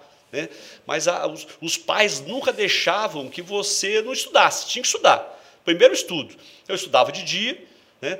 comecei a trabalhar aos 10 anos, como empregado, já aos 10 anos, Caramba. sem salário, diga-se de passagem, sem salário, porque naquela época o, o, a, o cidadão que dava uma oportunidade para você, era, ele estava te fazendo um favor, é. tá certo? Então eu fui trabalhar numa oficina de rádio em São Torquato, consertava rádio, televisão e trocava... Você sabe consertar ainda essas coisas? Não, eu não aprendi a consertar, eu não aprendi a consertar, eu aprendi a trocar fieira de rádio, porque os rádios tinham fieira ali uhum. no potenciômetro, é, né? É. E naquela época também trocava-se trocava-se a resistência do ferro, porque o ferro era muito caro na é. época, o ferro passar roupa era muito caro. Que eu, por exemplo, passei muita roupa do ferro a brasa. Eu tenho lá em casa os ferro a brasa guardados ainda. Né? Mas eu passei muita roupa do ferro a brasa. Mas a gente trocava as resistências do, do ferro. Então eu tinha a responsabilidade de manhã cedo. Eu estudava no Silvio Rocinho em São Torquato, eu ia abrir a oficina. Aí o, o patrão chegava, ele ficava ali trabalhando, eu ia para a escola. Quando eu voltava da escola, eu passava lá, fechava a oficina. E ele ia almoçar, que ele morava atrás da oficina. Eu ia em casa, almoçava, voltava, abria a oficina e ficava até de noite. Isso com 10 anos. Aos 14 anos, eu comecei a trabalhar de, de carteira assinada, uhum. né? na Casas Pernambucanas, em Vitória, né? que se chama, a razão social é Lundgren Irmãos Tecidos. Né? Eu fui trabalhar lá, quem me deu emprego foi o senhor Amorim, que está vivo, forte e homenageei agora em 2019 na Assembleia Legislativa. Legal, né? Legal. E uma coisa bacana até, que eu cheguei lá na Casa Pernambucana, na hora do almoço, eu saí rodando, eu queria a carteira assinada. Eu saí rodando, rodando, rodando. O senhor Amorim estava sentado na cadeirinha lá de fora, conversei com ele. Ele falou, eu falei que eu queria um emprego, perguntou onde eu morava e tal. Ele falou: e se você arrumar um emprego agora? Você já almoçou? Eu falei: não. E se você arrumar um emprego? Eu falei: eu almoço amanhã. Eu quero trabalhar, eu almoço amanhã. Aí ele me botou para trabalhar. Eu trabalhei com fome até de noite. De noite saí, fui para a escola do Eliezer Batista, e ele falou o seguinte: você tem três dias para tirar os documentos. Se você conseguir tirar o documento em três dias, o emprego é seu. Se você não conseguir, o emprego não é seu. Aí eu, cons eu consegui tirar os documentos. Naquela época era complicado, porque você. Hoje é um atestado de saúde, naquela época era carteira de saúde, a carteirinha dobrada, assim, cor de rosa dobrada. Eu fui no, no Santo Saúde Vitória, chorei a miséria lá com eles, que senão eu ia perder o emprego, e eles acabaram me dando. Fui no Lambi Lambi do Parque Moscou, tirei uma foto, tirei minha carteira profissional, né, a de trabalho que eu tenho novinha até é, hoje. O Parque Moscou tem, tinha o Lambi Lambi no parque e o, e o Ministério do Trabalho ali do é, lado. Pertinho ali, é. pertinho. Aí eu tirei, e o de Saúde colado ali também. É, também. É. Aí eu tirei a documentação, comecei a trabalhar, e com 10 ou 15 dias eu já era o chefe do controle, que Opa. eu sempre fui muito enjoado. Tinha só adultos, e só eu de criança. Eu tinha 14 anos. Né? Aliás, já estava completando 15. E aí eu era o chefe do controle, que é onde conferia as mercadorias para ver é, se tinha, é, se estava na medida certinha, se não estava errado e tal, e, e fazia algumas entregas. Mas com dois meses e 24 dias, eu pedi as contas porque eu arrumei emprego em São Torquato, lá da minha casa. então era, eu podia almoçar em casa todo é, dia né? e podia ir para a escola pertinho, todo dia. Porque naquela época, você sabe, só tinha uma ponte em Vitória é. e não foram, é, não foram poucas as vezes que eu vinha a pé. Eu saía da loja, o trânsito estava parado, eu, eu ia a pé, de, do centro de Vitória era... até Jardim Américo do Eliezer Batista. É. Né? Então, o que, que, o que, que aconteceu? Eu pedi conta e uma coisa interessante que o Só Amorim, quando eu encontrei com ele agora, já há, há uns três anos, eu encontrei com ele, fui conversar com ele, e ele, ele se recordou. Ele, o dia que eu pedi conta e expliquei para ele por quê, ele falou o seguinte: olha só, você tem que trazer o seu pai, o responsável, aqui para assinar, porque você é menor. Eu falei, seu Amorim, eu te agradeço muito o emprego que o senhor me deu, mas o dia que eu vim aqui pedir emprego para o senhor, o senhor não perguntou se eu tinha pai e nem responsável. Então eu quero que o senhor acerte as minhas contas, porque eu já arrumei outro emprego. E ele acabou acertando sem pai e sem responsável e pagou. E ele achou até engraçado porque ele, ele lembrou também desse detalhe. Legal, muito né? legal essa história. E eu fiquei na iniciativa privada durante muitos anos.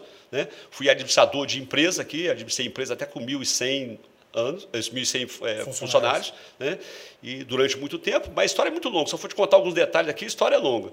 Mas aí depois eu, para acompanhar uma namorada, em 1986, eu fiz o concurso para escrivão com ela, porque ela tinha medo de fazer sozinha, porque a fama da polícia era muito ruim na época. Né? As pessoas eh, não tinham hoje a, a formação que tem hoje, o trato com o povo que tem hoje, era muito. Às vezes os policiais muito é, não eram polidos, né? então eles tratavam muito mal as pessoas. Né? E, a, e a gente, ela tinha preocupação, me chamou para fazer o concurso. Eu fiz o concurso, passamos um, um em 34, outro em 36 lugar né? Escolhemos Itapuã, porque eu tinha queria era um lugar que tinha que cabia nós dois, então é, escolhi, escolhi Itapuã, mas vi, não assumi, achei horrível a delegacia. Era uma delegaciazinha pequenininha, aqui pertinho de você, aqui é. para frente, numa casinha velha, é. com dois cubículos que tinha o chão, era mais ou menos 10 centímetros de esgoto, de fezes, dentro da delegacia, aquilo lotado de presos. Aí o, o governo prorrogou o prazo mais 30 dias, eu também não assumi, mas no, no, no, na, no último dia da prorrogação eu resolvi vir na delegacia. Cheguei ali, eu olhei de novo, horrível. Eu falei, nem eu nem ela vamos assumir. Quando eu já estava no carro, aí veio o delegado que acabei, tinha acabado de chegar, ele veio, acho que ele perguntou quem era, falou, os escrivães estão indo embora, eu vou trabalhar não. Ele foi lá no carro, que era o doutor João Manel Rodrigues Lima. Ele foi lá no carro me chamar. Então eu entrei na polícia por causa de João Manel Rodrigues Lima, que ele me convenceu a entrar na polícia, e eu entrei na polícia. E fiquei na polícia. A minha mãe achava que a polícia era um lugar terrível. ela não quer um filho dela na Polícia Civil. Como é, polícia coisas, como é, que as coisas se invertem? Né? Mas depois que ela viu o trabalho que a gente começou a fazer na polícia, ela mudou a concepção. Ela disse: a polícia e a população precisa de um filho meu ali naquela instituição, porque ela tinha confiança na, na criação que ela deu para os filhos. Né? E a minha mãe, eu sempre muito duro com crime, e a minha mãe ia para os presídios, né? onde eu trabalhava, ali no DPJ mesmo, ela vinha ali para falar de Deus para os presos. Né? Então a gente até brincava, falava, mãe, eu venho aqui com a borracha, a senhora vai com a Bíblia, mas não tinha nada disso, mas é porque é duro, né, na lei, né, cumprindo a lei ali, a rigor, né, e eu tinha uma preocupação muito grande, você vê que você me acompanhou durante muito tempo, fez é. muitas entrevistas, Isso. mas você nunca me viu sorrindo. É não a reportagem, você nunca me viu sorrindo. Né? Eu, fiquei, eu ficava muito preocupado com como a, essa imagem poderia ser utilizada. Nós tivemos o caso de uma delegada nossa, que era diretora da detenção, onde, um, não sei se você se recorda, numa ocasião, assassinaram um preso, cortaram a cabeça, puseram numa bandeja e puseram na mesa da diretora. No dia seguinte, apareceu a bandeja no jornal com a cabeça do preso e a delegada sorrindo. Então é, é, uma coisa triste, porque um ser humano, que, um ser humano, é. né? Eu acho que a, a minha um a, é, a, e a minha a, a, minha teoria é o seguinte: preso, é, é, é, criminoso bom é criminoso preso. Tem gente que fala que bandido bom é bandido morto. Para mim, não. Bandido bom é bandido preso para ele cumprir e pagar, e ele vai ter até uma oportunidade de se arrepender. Uhum. Né? Mas aí eu fiz esse trabalho durante é, algum tempo como escrivão, em 89, delegado de polícia, e eu me encontrei na, na polícia porque a polícia você consegue fazer justiça rápida. A justiça com o juiz não consegue fazer, porque o juiz tem que ser provocado. O Ministério Público, às vezes, um promotor, ele quer fazer justiça, mas ele está em outra área completamente diferente. Então ele também tem que ser provocado. O delegado de polícia ouviu dizer, ouviu dizer que aconteceu um crime, baixa uma portaria e vai lá. E apura e faz. E eu trabalhei aqui em Itapuã naquela época, era muito complicado. O, esse, esse conjunto aqui, Coqueiral de Itaparica, aquilo ali era um inferno os vagabundos botavam o dono do apartamento para fora a porrada, é. violentava as mulheres ali e entrava para dentro do apartamento e tomava conta. Era daquele jeito. Quantos inquéritos que eu fiz aqui, de eu pegar de manhã um estupro de tarde, o inquérito está relatado, um cidadão preso. Então, eu vi que ali eu poderia fazer justiça. E a minha mãe dizia o seguinte para mim, meu filho, não tenha pretensão de consertar o mundo. Você não vai conseguir consertar o mundo, mas faça justiça no que chegar às suas mãos. Então eu procurei sempre fazer justiça no que chegou às minhas mãos. Né? Então, eu tive sempre essa tranquilidade de deitar e ter um sono tranquilo, embora preocupado com os problemas do dia seguinte, às vezes levando um monte de inquérito para casa, né, que eu levava muita coisa para casa para fazer. As mulheres mas, gostavam disso, né? Não, mas a minha mulher era delegada também e também levava serviço para casa. É. Então, era complicado. Mas na, na, polícia aí, a gente acabou ficando é, durante muitos e muitos anos. E vou dizer para você, você me perguntou por que, que eu fui para a política. É. Né? Eu fui convidado é, lá atrás para ser candidato a deputado. Sérgio Vidigal me convidou, eu me filiei ao PDT, ele me convidou acho que em 2005. Eu não pude, porque a situação estava muito complicada, muita gente querendo me matar. Eu falei com ele, Sérgio, eu não vou, porque eu não vou ficar andando de madrugada por aí, né, que eu vou acabar sendo morto. Se eu estiver na polícia, eu tenho um monte de policiais, eu, eu, eu, eu, escolho os locais que eu vou, eu não vou em qualquer lugar, né, eu escolho os locais que eu vou, Sendo então eu não fui. Não dá, você tem que estar em tudo quanto em é dois, é, porque numa campanha, se a pessoa é, numa campanha. É. Então, em 2010, eu resolvi e fui candidato. Não fui eleito, eu tive 9.340 votos. Eu não tive ajuda nenhuma, embora o partido tenha me prometido, mas não me deram nenhuma ajuda. Né? Mas é o que eu digo, tudo ao tempo de Deus. Eu não fui eleito em, em outubro de 2010. Uhum. Em janeiro de 2011, assumi a Superintendência de Polícia Interior para ajudar o doutor Joel Lírio, que assumiu como delegado do chefe da Polícia é, Civil. Ele... É. Eu toquei os 73 municípios do interior do Estado e, junto com as nossas equipes, mas você sabe que é, uma orquestra para funcionar tem que ter um bom maestro. E eu me considero um bom maestro da segurança pública. Né? Então, nós conseguimos acabar com todos os presídios anexos às nossas delegacias, conseguimos passar a escolta de preso, de presos para ser justo, né? E acabou que o problema. O policial preso acabou, lá. deixa o policial para investigar o crime, gente. É. O policial tem que investigar o crime. Ele não está aqui para ficar tomando conta de preso. Nós já Sim. temos uma secretaria para isso. Né? Então eu fiquei ali de 2011 a, do, a 2014. 2014 eu assumi a superintendência de polícia prisional, já com outra dinâmica. Porque se você se recorda, a superintendência de polícia prisional antes era uma superintendência só para transportar preso, era só transportar. Eu comecei lá transportando. Aí passei também essa, essa escolta para ser justo, e aí nós começamos a, a trabalhar os policiais para operacional. Agora você vê, vou, vou parar um pouquinho aqui nesse 2014. Os policiais estavam tão acostumados a fazer é, escolta de preso que eu tive que treiná-los para cumprir o trabalho deles de policial. Aí eu, eu, a primeira coisa que eu fiz, eu peguei um monte de mandado de prisão só de pensão de alimento e não é de implemento, de pensão de alimento. Que são pessoas que não, não oferecem periculosidade. Pensão, é. Não oferecem periculosidade. Ou até um depositário infiel. Eu peguei só esses mandados, mandados e chamei e fiz uma reunião com a equipe. Rapaz, todo mundo correu para a delegacia de armas para pegar metralhadora, para pegar 12. Eu falei, gente, vocês vão prender um chefe de família que por algum, ou um empresário que por alguma dificuldade ele não conseguiu pagar é. a pensão. Esquece isso. Então eu fui acostumando eles naquilo ali, para depois eles começarem a pegar os crimes mais bárbaros, mais, mais violentos. Mas eu fiquei ali um tempo na SPP, depois eu, eu fui candidato, em 2014 de novo. Fui pelo PR, senador Magno Malta, uhum, me convidou, né? eu fui para o PR, fui candidato, também não tive, ganhou. Não, tive 13.806 votos. Teve gente que foi eleito com menos votos que eu. Isso. Nós temos um grande deputado que foi o mais eleito nessas eleições de 2018, que teve bem menos votos do que eu, Sérgio Majeski. Um grande deputado. Isso, tá exatamente. Tá e que foi o mais votado agora. Mas ele saiu de 12 mil votos e 8. Eu tive 13.806, mas não fui eleito. Né? Não fui eleito, fiquei como primeiro suplente. Né? E não fui eleito em outubro. Em janeiro, eu assumi a superintendência de Polícia Técnica Científica do Estado do Espírito Santo. Na Polícia Técnica, nós fizemos a diferença. Eu tinha muito mais de, de 10 mil laudos de exame toxicológico de drogas apreendidas, onde os traficantes estavam sendo soltos por falta de laudos. Olha só, traficante, traficante solto por causa de laudo. Por quê? A instrução de um processo de tráfico de entorpecente, o juiz pode fazer toda aquela instrução somente com laudo preliminar. Aquele laudo que você nomeia dois peritos. Mas para sentenciar, ele precisa do laudo definitivo. A lei diz assim. Então, o juiz tem que soltar ele tem que soltar. E estava soltando, soltando, soltando, soltando. Eu me recordo um dia que eu estava lá, a doutora Elza Maria de Oliveira Ximenes me ligou. Danilo, você assumiu, assumiu a superintendência, você disse que vai resolver o problema. Mas eu estou com um pedido aqui, vou ter que soltar 23 traficantes. Eu falei, por quê? Não tem laudo. Eu falei, espera um pouquinho que a senhora não vai soltar nenhum. Mandei os 23 laudos para ela. Então resolvi o problema. Resolvi o problema das armas, que tinha arma abarrotada dentro da, da, da balística, que não tinha mais jeito, não, não se realizava exame de comparação balística. É uma coisa terrível. Resolvi e fiquei ali até 2018. Fiquei naquelas experiências. Criamos o, o projeto Identificação Civil Itinerante, né, um projeto que eu rodei o estado todo, é, é, favorecendo aí. Foi um problema. É, a, não, mas eu resolvi o problema. Olha só, Cachoeira Tapiri, o nosso posto de identificação tinha capacidade para 10 carteiras de idade, só 10 por dia. Eu fiz três mutirões. Fiz um com 800 carteiras de identidade. Caramba, de 10 para 800? É, mas era um mutirão.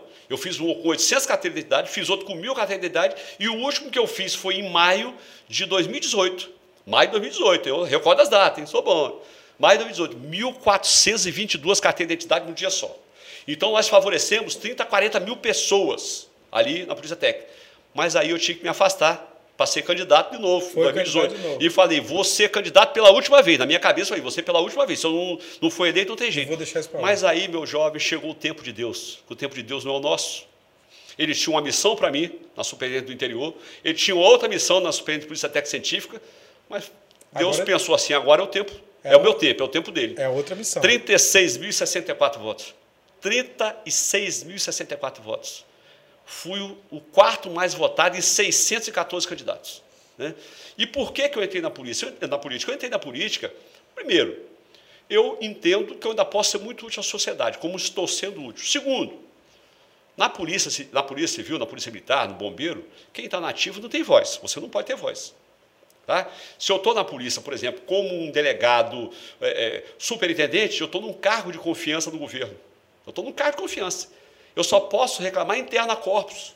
Eu não posso reclamar para fora. Mas eu, como deputado, eu tenho voz. E eu sou a voz daquelas pessoas que não pode falar. Um policial civil que não pode falar. Um delegado, um superior que não pode falar. Um policial militar que não pode falar. Um inspetor ou um policial penal que não pode falar. Um agente sócio educativo que não pode falar, mas eu sou a voz deles então hoje disso, eu posso cobrar. E além disso, a voz da população que precisa população, de segurança, que é né? a sua bandeira. Claro, eu tive, né? eu tive 36.064 votos, mas hoje eu represento 4 milhões.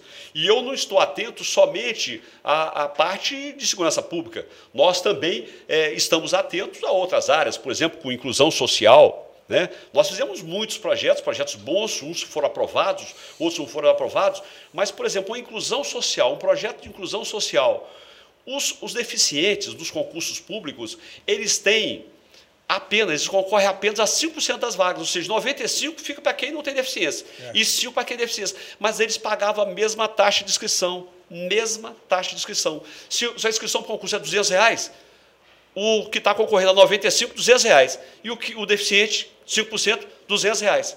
Aí o que, que eu fiz? Um projeto de lei para que as pessoas deficientes, que, que que concorre a esses 5%, elas fiquem isentas de taxa em qualquer concurso público. A lei foi aprovada e sancionada. Hoje, o deficiente não paga mais. Eu, como policial, como delegado, vários deficientes me procuraram.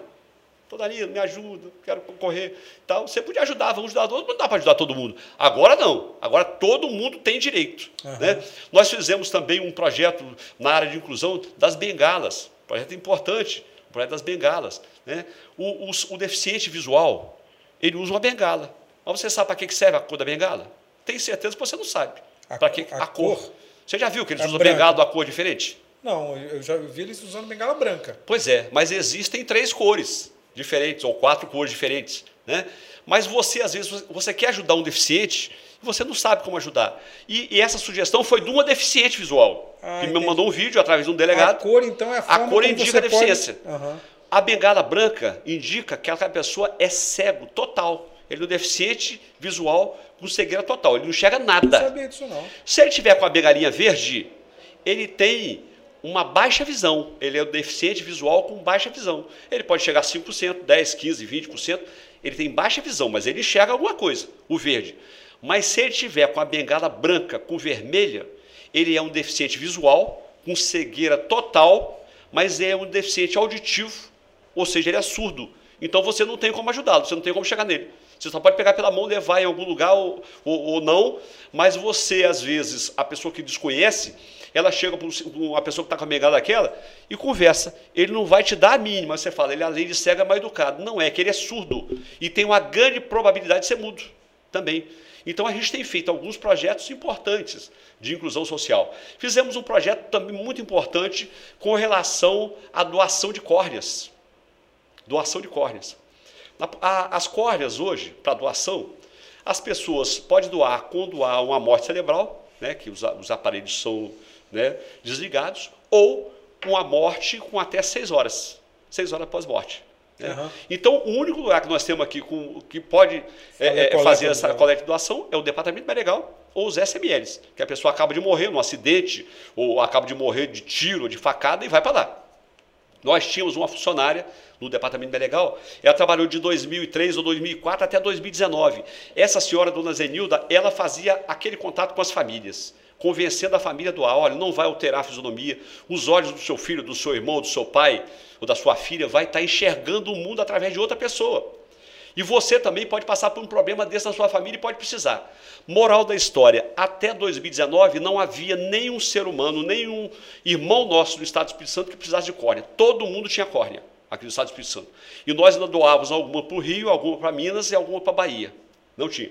Essa senhora aposentou-se em 2019 e quando eu assumi na Assembleia Legislativa em 2019, e a gente viu isso em 2020, 2020, Logo quando eu vi isso, já estava com 409 pessoas ficando cegas sem córnea. Na fila de espera. Sem córnea, não tinha córnea.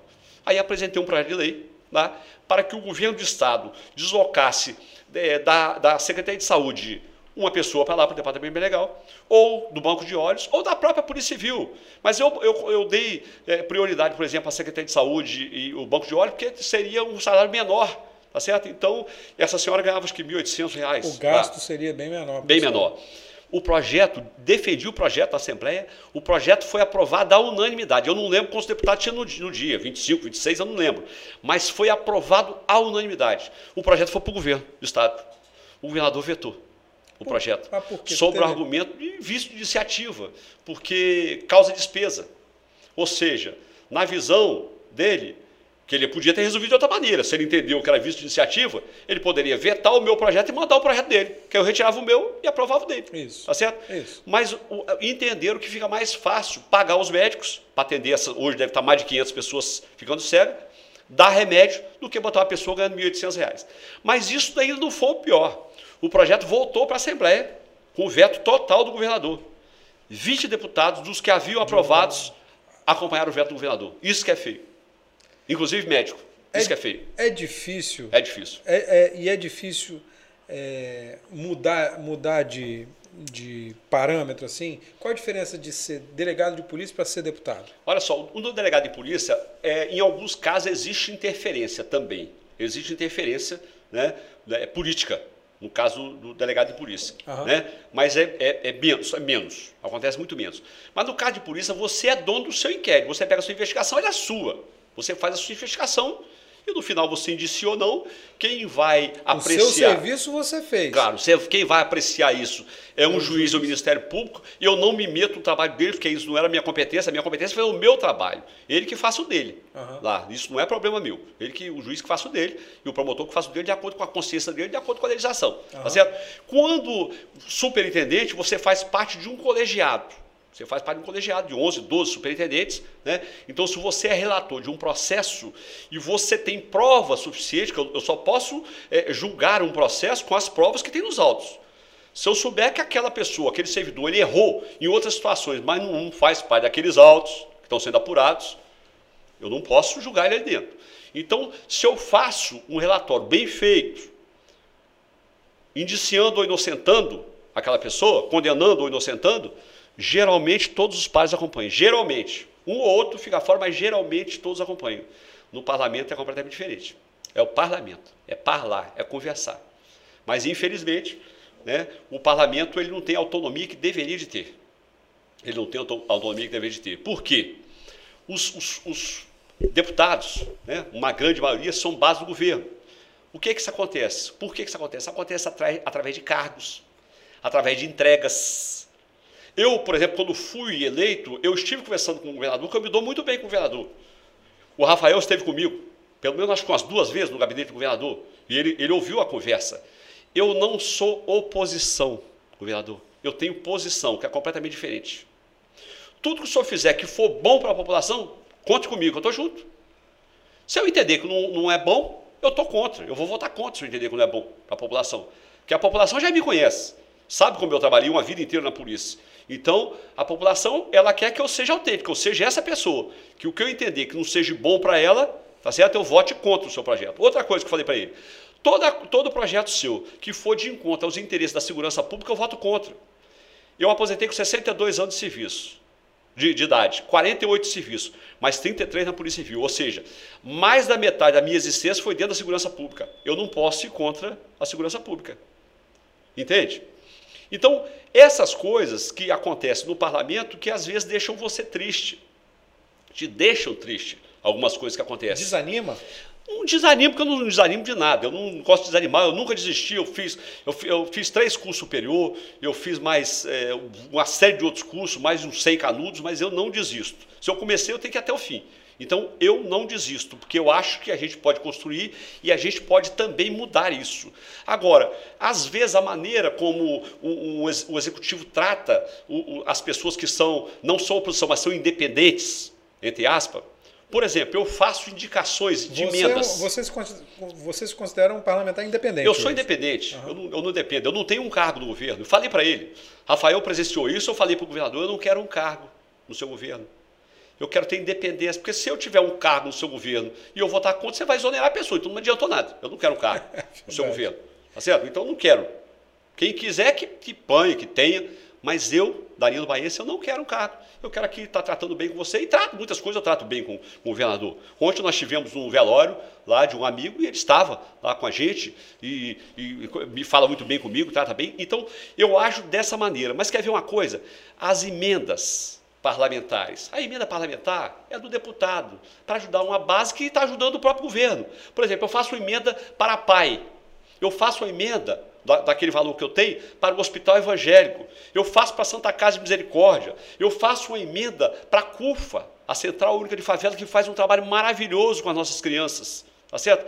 O governo, ele deveria pagar as emendas. Ele deveria pagar as emendas.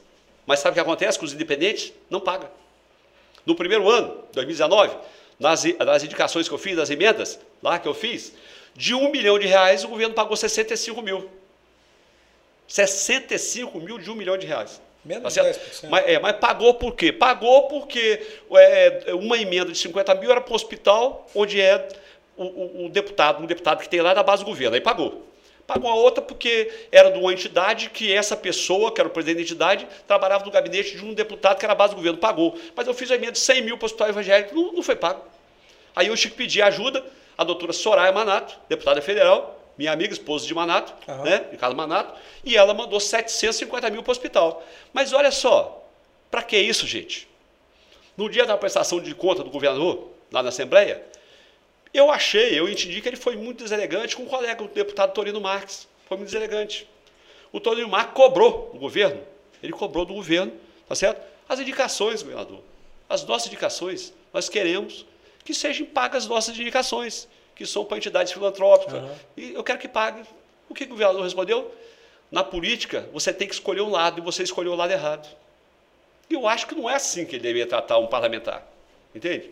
Então, essas coisas, embora eu goste dele, respeito o trabalho dele, respeito muita coisa que ele faz, discordo de muita coisa, mas respeito muita coisa que ele faz, tá certo? Mas eu discordo quando trata dessa maneira. Como eu discordo, por exemplo, quando deu um aumento agora no, na, aqui é, na Rodossol, aqui para Guarapari, de mais de 16%. Eu discordo disso. Uma pandemia, gente. Eu discordo quando tem um reajuste do IPVA. Eu discordo. Eles dizem que o carro subiu de preço. Olha, se o carro subir de preço, o percentual já vai acompanhar. É, exatamente. Já vai acompanhar. É. O percentual vai, não precisa de, aumentar o percentual. Entende? O, eu, eu, discordo, por exemplo, do, do passaporte de vacina. Eu discordo. Eu sou a favor da vacina. Eu sou a favor da ciência. Mas eu discordo da obrigatoriedade. Você tem que livre-arbítrio.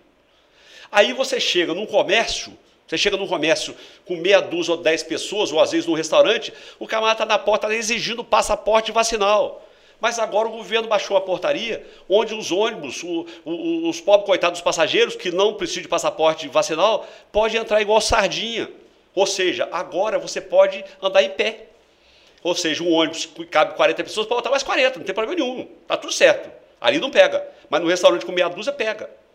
Você quer ver agora em 2020? Eu vi igrejas sendo fechadas, muitas igrejas sendo fechadas. Né? Eu vi uma reportagem de uma igreja católica onde o padre estava ali com meia dúzia de pessoas fazendo uma missa online. Chegou a polícia lá, guarda civil, todo mundo, para fechar. Aí o padre atendeu, mas a igreja já está fechada, mas não pode estar tá aqui meia dúzia de pessoas dentro da igreja imensa. Não pode, para fechar a igreja. E o que, é que eu fiz? Apresentei um projeto transformando os cultos de qualquer denominação, evangélicos, católicos, espírita e essenciais, porque tem uma importância muito grande no trabalho que as igrejas fazem junto à população.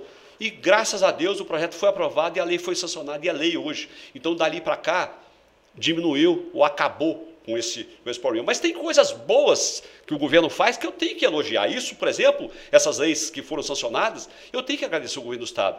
Mas eu tenho que agradecer também com relação ao efetivo das polícias. Ora, em 2018 foi feito um concurso para a Polícia Civil. Tinha um concurso em andamento, Polícia Civil e Polícia Militar. Polícia Civil, 173 ou 174 vagas. E eu estou cobrando do governo do Estado, que precisa aumentar, porque a carência é de 1.800. Não era de 174, 1.800. A gente sabe que ele entrou agora, mas a, a, gente tem que cobrar. Nossa função é cobrar. Cobrar, cobrar e cobrar. O governador aumentou de 173 ou 174 para 401 policiais. É o ideal? Não, mas ajudou muito. 401 é melhor do que 173. A Polícia Militar ele aumentou de 250 para 650. É o ideal? Não, a carência é de 3 mil, mas é melhor do que 250. 650, concorda? Concordo. No dia da, da formatura dos policiais civis, lá no Alves Cabral, eu estava lá. No dia, o governador estava lá. 401 policiais para formar. Eu fui lá conversar com o governador. O Renato, agradeci a ele. Governador, agradeço, eu te enchi a paciência nos dois primeiros anos, mas você ajudou, porque você passou de 173 para 401. Não é o ideal, mas você ajudou, porque é melhor do que 401. Mas vou fazer um pedido, Renato. Chama mais uma turma. Ele perguntou por quê. Eu falei, olha só, vários desses policiais que estão formando hoje, eles já passaram em outros concursos. Você vai nomear, mas eles vão embora. É só chamar, que o salário dos outros concursos, o valor do salário é maior, eles vão embora. Então chama outra turma para mim, é o que eu te peço, chama mais uma turma. Vou chamar. Anunciei no dia seguinte, Rafael fez uma matériazinha, a gente divulgou, aí anunciei e ele autorizou a chamar. Não chamaram ainda, mas não foi problema do governo, problema da polícia. eu estou acertando. Ele, ele, teve aqui parece que vai chamar. Vai, vai chamar, eu, tô, eu tive conversando com a Ruda, tive lá esse dia é. conversando com a Ruda, vai chamar, entendeu? Mas ele, ele é sensível a esses problemas e ele nos ajuda. Eu sei que ele não pode fazer tudo, tá certo? Mas o que de bom faz, eu tenho que agradecer. O que de bom faz, eu tenho que agradecer. Eu faço a política dessa maneira. Uhum. Se não for bom, sempre com respeito. Né? A gente tem que ter respeito às pessoas. Né? Eu posso divergir de ideias, né? mas eu tenho que ter respeito às pessoas. Então, eu tenho respeito né? à pessoa do governador, e mas cobrando, sempre cobrando. Papel do, do parlamentar. É. Por que, que você não foi candidato a prefeito de Vila Velha? Olha só. Por que, que você não foi prefeito de Vila Velha? Quase, hein? aí, aí é outra história. Olha lá, Rafael. Olha só eu fui para o PSL. PSL, partido do presidente Jair Messias Bolsonaro. Né? Eu sou Canela Verde, minha família é de Vila Velha, eu estava, fui para o partido, aí fui eleito com dentro da coligação ali, eu fui o mais votado. Eu fui o mais votado. Foram seis deputados eleitos. Quatro do PSL e dois do PTB. Não, do... É PTB?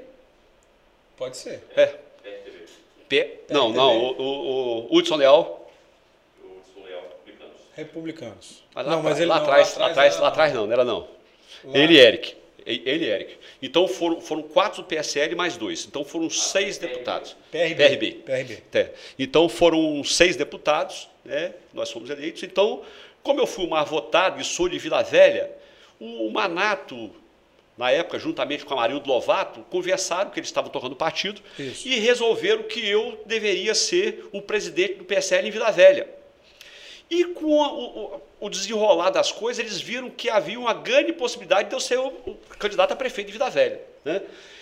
Mas o partido aqui em Vila Velha, ele estava com as contas rejeitadas, já sentenciadas, 2011, 12, 13, 14, 15, 16, 17. Tudo enrolado. Tudo enrolado. E 18, as contas também rejeitadas. Esses sete anos já estavam arquivados os processos. E o 2018, rejeitado. Aí me passaram aquilo aquele pepino. Né? Me deram o partido, nós fizemos aqui a eleição de Vila Velha, eu fui aclamado, presidente do partido, fizemos a ata, não pude registrar a ata, porque estava tudo enrolado, eu não pude registrar. Aí acertei, arrumei contador, arrumei advogados, né? e começou uma batalha. Eu levei 10 meses para conseguir regularizar a situação do partido, mais ou menos 10 meses, para regularizar a situação do partido. Regularizei a situação do partido todo, custeando o bolso. Paguei, inclusive, registro do cartório registral de imóveis, paguei publicação no jornal, que precisava fazer publicações, Isso. tá certo? E tudo certinho. Né? Aí houve uma, uma divergência no partido. O partido aqui do Estado do Espírito Santo, ele passou para as mãos do nosso governador, Renato Casagrande. O partido passou para as mãos. E aí chegou no dia 25 de, fe... de março de 2020, 25 de março, eu fui desligado do partido pelo jornal. Eu soube pelo jornal que eu não era presidente do partido e que o presidente do partido aqui era outra pessoa. Tá Quem certo? assumiu a presidência? Aqui em Vila Velha foi é, a Marildo. Marildo Lovato. É, Marildo Lovato. Que foi aqui, candidato, a, foi candidato a, prefeito. a prefeito. Então. Mas teve pouquíssimos é, votos, né? Eu acho que ele teve muito voto. Ele teve 5 mil votos com o dinheiro que estava na mão, ele teve voto pra caramba. Teve muito voto, disputando com meia dúzia. É. Ele teve muito voto. 5 mil votos. Cinco eu, para deputado, disputando com 614, eu tive 9.500 votos aqui, em Vila Velha. Então, ele disputando com meia dúzia, acho que ele teve muito voto. Tá certo? Então, o que, que aconteceu? Eu fui desligado do partido dia 25 de março. Dia 26, eu entrei com um requerimento com pedido de desligamento por justa causa. Porque já que eu não presto para ser presidente do partido aqui de Vila Velha, me, me exoneraram pelo jornal, eu quero sair do partido. E fiquei cobrando a resposta da Marildo, cobrando a resposta, porque quem assumiu aqui o estadual é Quintino, Coronel Quintino, que é da base do, do governo. Isso. E eu fiquei cobrando a resposta. No dia 2 de abril, eu só tinha prazo até o dia 4. Que o, o, o, o Rafael Favato me ofereceu o partido para ser o candidato dele a prefeito de Vila. Velha, é o Patriota, e também o DEI, o Teodorico Ferraço, em, em uma sessão ao vivo, ele falou que estava soltando fogos para que eu me filiasse o partido e fosse candidato em Vila Velha. Teodorico Ferraz. Uhum. Mas no dia 2, depois de muita cobrança, dia 2 de abril, eu recebi um ofício do coronel Alexandre Quintino, que assinou como presidente. Não sei se foi ele que fez o ofício, mas ele assinou como presidente, dizendo que não poderia responder o meu, meu ofício de pedido de desfiliação em virtude da pandemia. Mas me mandou o ofício. Me mandou o ofício respondendo que não poderia responder o meu ofício. Te tiraram da possibilidade me tiraram. O que eu fiz? Eu fui para a justiça. Entrei com um pedido né, na justiça e ganhei de 7 a 0 para desfiliar do partido por justa causa, que os juízes entenderam, todos os juízes, uhum. TRE entenderam, mas eu já tinha perdido o prazo, pra que era até dia 4 para filiar em outro partido. É. Então, por isso que eu não pude participar. Agora, uma coisa também Ficou interessante. Frustrado? Ficou frustrado? Olha só, te deixa aborrecido, te deixa aborrecido pela traição, porque isso é traição, é trairagem, isso aí. Tá certo? São pessoas sem caráter, isso é trairagem. Né? Primeiramente, por quê? Primeiramente por quê? Olha só, eles não, não me deram a legenda, o argumento deles. O argumento deles é porque eu apoio, eu sou da base do presidente Jair Messias Bolsonaro. Esse é o argumento deles. Como não deram legenda para o capitão Assunção, lá em Vitória, sobre esse argumento também que a, o Assunção, defensor do Bolsonaro. Só que a Assunção, um, um pouco antes, antes do, do Quintino assumir, nós conseguimos que Amarildo assinasse expulsando ele do PSL. Então ele expulsou. Não quis me expulsar, mas expulsou o, o, o Assunção. Então a Assunção pode ser candidato em Vitória. Né? Porque mas, com a expulsão foi mais rápido, então isso. expulso de um já estava liberado para entrar em outro Ele estava liberado, é. ele estava liberado. Mas eu não, não me liberaram, né? E o argumento que me tiraram aqui é porque eu apoiava o Bolsonaro. Uhum. Mas aí entra o Amarildo. E você viu como é que ele usou o nome do Bolsonaro. Você viu ali no comitê que ele fez na subida da ponte, ele botou dois outdoor imenso com Jair Messias é Bolsonaro. Mesmo ele usando o nome Jair Messias Bolsonaro, tá certo? E mesmo com o dinheiro que foi disponibilizado para a campanha, ele teve 5 mil votos, que foi uma vergonha. Foi uma vergonha. Né? Então você vê um camarada que não tem prestígio nenhum, talvez para síndico ele ganhasse de algum prédio. Tá é... certo? Mas para prefeito, lamentavelmente, essa vergonha. Estou sentindo um cheiro de cafezinho aí, ô, Dá para dar uma pescoçada num cafezinho aí? Tá saindo um cafezinho novo aí. Dá para dar um cafezinho? Então ali ocorreram ali pronunciamento de vários deputados, muitos deputados pronunciaram. Eu lembro. Eu o Teodorico Ferraz pronunciou, uma vergonha. O doutor Ecos pronunciou. Você foi garfado. Entendeu? O Torino se pronunciou, é, assim, a tua Assunção se pronunciou. Entendeu? E aí agora você está sem partido, né? Eu estou sem partido, mas estou indo para o PL. Eu tive um entendimento aí com o senador Magno Malta, né, estou indo para o PL. Né, eu fui convidado também para o Teodorico, uma pessoa maravilhosa, Teodorico Ferraço, é, Ricardo Ferraço. Nós tivemos uma reunião ano passado, ele me convidou, houve uma fusão né, do PSL com o DEM, né, e eles me convidaram para participar. E eu dei uma pensada, e, e, realmente é muito difícil você tomar uma decisão dessa, é muito difícil. Mas como eu sou da base é, do, do, presidente, né, Jair Messias Bolsonaro, então ele foi para o PL, então eu estou indo para o PL, o Assunção também indo para o PL. Né? Então a gente vai fazer esse trabalho lá. Está né? pronto para a campanha? É pré-candidato a deputado estadual? Pré-candidato a deputado estadual. Né? E eu, eu digo uma coisa para você: eu não tenho muito o que perder de votos. Né? Porque esses votos que eu tive é em cima de um trabalho que a gente faz uma vida inteira, em cima dos amigos. Eu gastei em torno de 36 mil reais né? e tive 36 mil votos. Não comprei voto de ninguém eu contratei apenas seis pessoas. Na minha prestação de contas, você vai ver que eu contratei seis pessoas para trabalhar, pagando mil reais a cada um para trabalhar 30 dias. Quem coordenou a minha campanha foi eu mesmo. Né? Eu mesmo que coordenei a minha campanha, eu mesmo que estava todo dia seis horas no comitê, só para entregar material, eu mesmo que entregava os materiais aqui, eu mesmo que, que ia lá no SEASA pedir os amigos para levar o material para mim para o interior, para as pessoas pegarem no interior. Alguma coisa eu mandei pelos Correios. E aqui em Vitória, na Grande Vitória, a gente fez uma entrega de moto aqui, porque sai mais barato. Né? Então eu não tenho muito o que perder. É certo, talvez até aumente o número de votos, porque é, nós perdemos algumas, pessoas faleceram. Né? Eu, eu teve dia, em virtude da pandemia, teve dia que eu, eu pedi um minuto de silêncio para 10 pessoas. É só absurdo, faleceram. Né? Lamentável. É. Lamentável. Então, é, é, faleceram, mas outras pessoas também entraram, porque a minha vida é essa, é ajudar as pessoas. Se você ver no meu celular, eu tenho 41 mil nos quebrados de, de contatos registrados. É. 41 mil 41 contatos? mil, é. Eu recebo por dia é, mais ou menos 4.500 mensagens que por dia. isso, tá E atendo todo mundo, porque o meu número celular eu sempre passei pela, pra, pela imprensa, eu passo na rádio, eu, eu passo na televisão, eu passo na Assembleia, eu passo na Comissão de, de defesa, do, de defesa do Consumidor, eu passo ele na Comissão de Proteção à Criança e o Adolescente, então eu passo é, o meu telefone e razão pela qual a gente chegou, como eu te disse antes, nós chegamos a tantos, a tantos autores de crime, né? Chegamos a muitos autores de crime, porque a gente realmente tem essa informação. Rapaz, mas 41 mil contatos é contato para É muito contato. Eu, aqui, quando eu estava na Superintendência do Interior... Um cafezinho, é, Danilo. Pega aí. Obrigado. Quando eu estava na Superintendência de Polícia do Interior, né?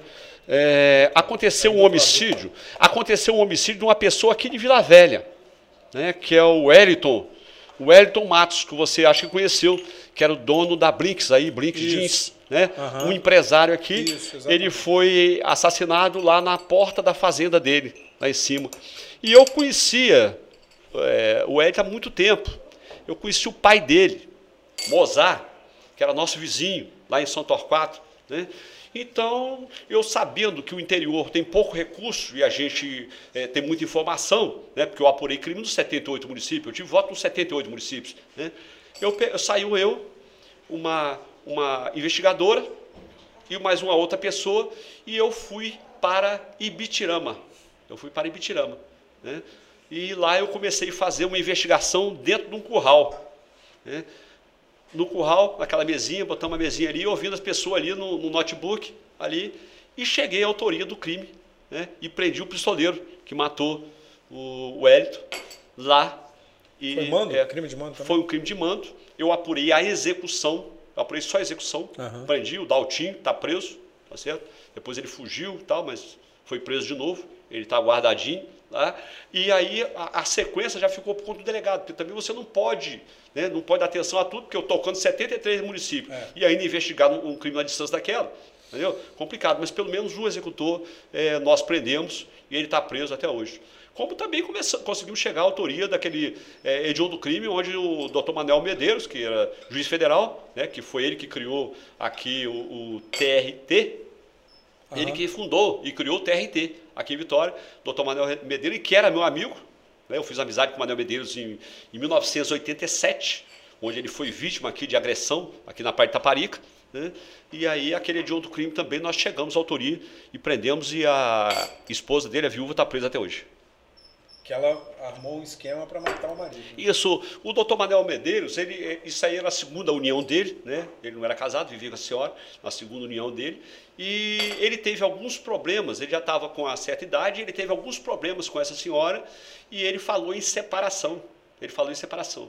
E ela, incentivada por um filho também, e ela acabou é, com medo de que houvesse essa separação e ela ficar sem nada e com ambição no contra-cheque do Dr. Manuel Medeiros, de 30 mil reais líquidos, naquela ocasião, ela resolveu contratar pessoas, com a ajuda de um primo dela, ela contratou pessoa, uma pessoa para executar o marido. Está presa.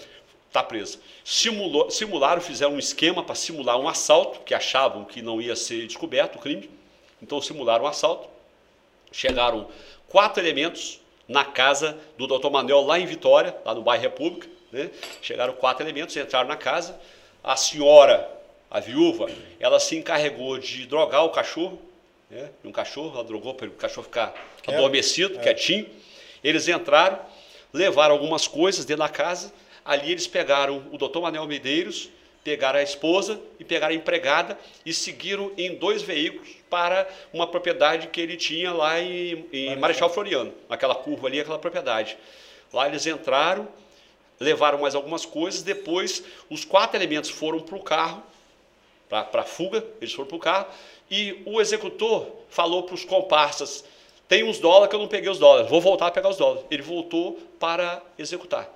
E ele executou o doutor Manel Medeiros. Estive lá, eu tenho até uma cópia do laudo, né, lamentável. Né, o doutor Manel foi é, assassinado dessa maneira. Mas como, como aconteceu ali, nós só conseguimos chegar à autoria do crime porque pegamos o executor eu prendi o executor dentro da Telemar que tinha na Leitão da Silva. Uhum. Ele era um rapaz que trabalhava numa empresa de segurança, sem antecedentes criminais, o pai estivador, pessoa de bem, tá certo? E eu prendi ele ali dentro e aprendi os dólares, inclusive, aprendi um veículo que ele recebeu também, eu não me recordo detalhes se, ele, se ele, ele, ele comprou o veículo, recebeu o veículo em pagamento, mas os dólares eu aprendi dentro do armário dele, dentro da Telemar. Tá certo? E uma investigação difícil, a investigação foi difícil, né? mas nas buscas que nós fizemos, um policial que está ainda na DHPP, o Irã, ele, um alvo era dele, ele falou, doutor, eu fiz as buscas ali, eu achei esse papel, não sei se presta para alguma coisa, mas eu trouxe para o senhor esse papel aqui para o senhor dar uma olhada. Quando eu abri o papel, era uma folha de pautada de, de caderno, uhum. grande, tinha um croquis que eu conhecia bem a casa do Manel, tinha um croquis da, da casa, casa dele, dele, mas feito com a caligrafia da mulher que eu já conhecia a caligrafia dela, porque eu já tinha levado ela lá, ela tinha prestado depoimento, eu tinha coletado algum material, né, alguma coisa que ela escreveu, aprendi agendas e tal. E aí falei para o Irã, você fez a melhor apreensão, amanhã você está de folga. Pode curtir o dia amanhã que você fez a melhor apreensão, porque com isso aqui nós vamos elucidar o crime. Tá certo? E aí a, a, essa senhora, a mulher Joceni Comério, o nome dela, uma mulher assim muito para frente, né? nariz em pé. Inclusive eu me recordo que quando nós prendemos pela primeira vez, ela, ela, ela saindo da, da delegacia, os, os, os repórteres foram entrevistá-la e ela disse que estava indo para Cancún, né? fazendo referência né? Uma cidade é. turística Isso. e ela estava indo para Tucum, não para Cancún, tá certo? Ela com vários recursos, ela foi solta algumas vezes, mas depois aí que, que, que transitou em julgada e não teve mais jeito, ela foi presa em Guarapari. Doutor Danilo, 2022, da Lula ou Bolsonaro? Da Bolsonaro. Ou Sérgio, ou Sérgio Moro? Não, da Bolsonaro no primeiro turno. Primeiro turno. Primeiro hein? turno, com certeza. É. é. só você olhar as matérias aí. Quer dizer, a imprensa não fala assim, mas se você olhar nas redes sociais, você vai ver que o homem é querido no país todo e ele tem feito a diferença, por isso que incomoda tanto. É tanta gente ruim que não gosta dele que eu tenho que gostar do camarada. É muita gente ruim não gostando dele. E gente Agora, ruim você conhece, né? É, conheço bastante. Gente ruim conhece bastante. É. Agora você vê pontes, nós temos pontes aí, tinha 100 anos, que não deixava que a ponte saísse porque existia um cartel, por exemplo, de balsas. Temos outros locais que as pontes, 40 anos, 45 anos, não saía, porque tem um cartel de balsas que essas pessoas faziam lobby junto aos políticos para que as pontes não saíssem. E elas saem. Então a ponte aí que era para sair um ano, saiu outro mês. E sem superfaturamento, o que é mais importante. Doutor Danilo Baiense, delegado aposentado, mas delegado não aposenta, igual professor, vai ser delegado pro resto da vida, e deputado estadual. Vai ser deputado estadual de novo agora, 2022? Candidato a deputado estadual. Eu fui convidado para ser candidato a deputado federal, mas eu não quis porque eu sou daqui, de Vitória. Você vê, lá atrás nós conversamos sobre o programa de proteção de testemunha. É. Eu, fui, eu fui chamado, mas eu não vou fugir daqui. Eu não vou sair do meu estado, em hipótese alguma, nem da minha cidade. Né? Eu já passei, as minhas duas últimas filhas, eu já cheguei a passar mais de 20 dias sem elas. Elas ficaram na casa de uma cunhada escondida, porque eu estava com tanto problema, mas a minha mulher delegada e eu delegado, eu falei, se, se houver uma troca de tiro aqui, com nós dois nós vamos resolver, de um jeito ou de outro. Né? Mas as minhas filhas não podem ficar no meio disso aí. Tá certo? Então, é, a gente é, fez, fez esse trabalho, está trabalhando agora. Eu fui convidado para deputado federal, mas não quero, porque eu quero ficar por aqui. Eu tenho meus irmãos que já têm uma idade avançada. Eu tenho irmão que, vai fazer agora 90 anos. É. Eu tenho irmão com 88, tem com 86, tem com 83. E, então vai caindo a idade, eu sou o caçudo. Eu não quero sair daqui. Eu tenho seis filhos, né? Que estão aqui, eu quero estar perto deles, que a gente é muito ligado. Eu tenho cinco netos, vai nascer a sexta netinha agora, dia 17, tá certo? Eu tenho meus primos, tem muita gente que eu preciso ajudar. Eu tenho meus trabalhos sociais que eu faço aqui há muito tempo, né? De domingo mesmo eu faço um trabalho aqui em Vila Velha, que a gente não divulga, mas eu faço um trabalho aqui com moradores de rua. Isso. A gente distribui é. de 350 a 450 lanches todo domingo, é, roupa, é, café, né, água mineral, né, a gente ajuda muita gente, então temos projetos, eu não vou sair daqui. Então eu não quero ficar lá em Brasil, eu quero ficar aqui. Aqui eu acho que eu sou muito mais útil do que lá. Pavimentando uma, uma um caminho para 2024? Vamos ver, né? Legenda agora acho que vai ter, né? O, vai ter, e o futuro a Deus pertence, né? É isso aí. O futuro a Deus pertence. Doutor Danilo Baense, obrigado pelo papo, pela conversa, pelas histórias. Eu que agradeço. E se a gente for bater papo aqui. Vai embora, né? Bom, nós vamos ficar dias e dias. Vou falar sobre crimes aqui, sobre investigação, nós vamos ficar muitos dias aqui Legal. conversando. Legal. A gente sabe que o tempo é restrito, mas foi muito bom ter um papo com você. Legal, doutor Danilo. Valeu. Valeu.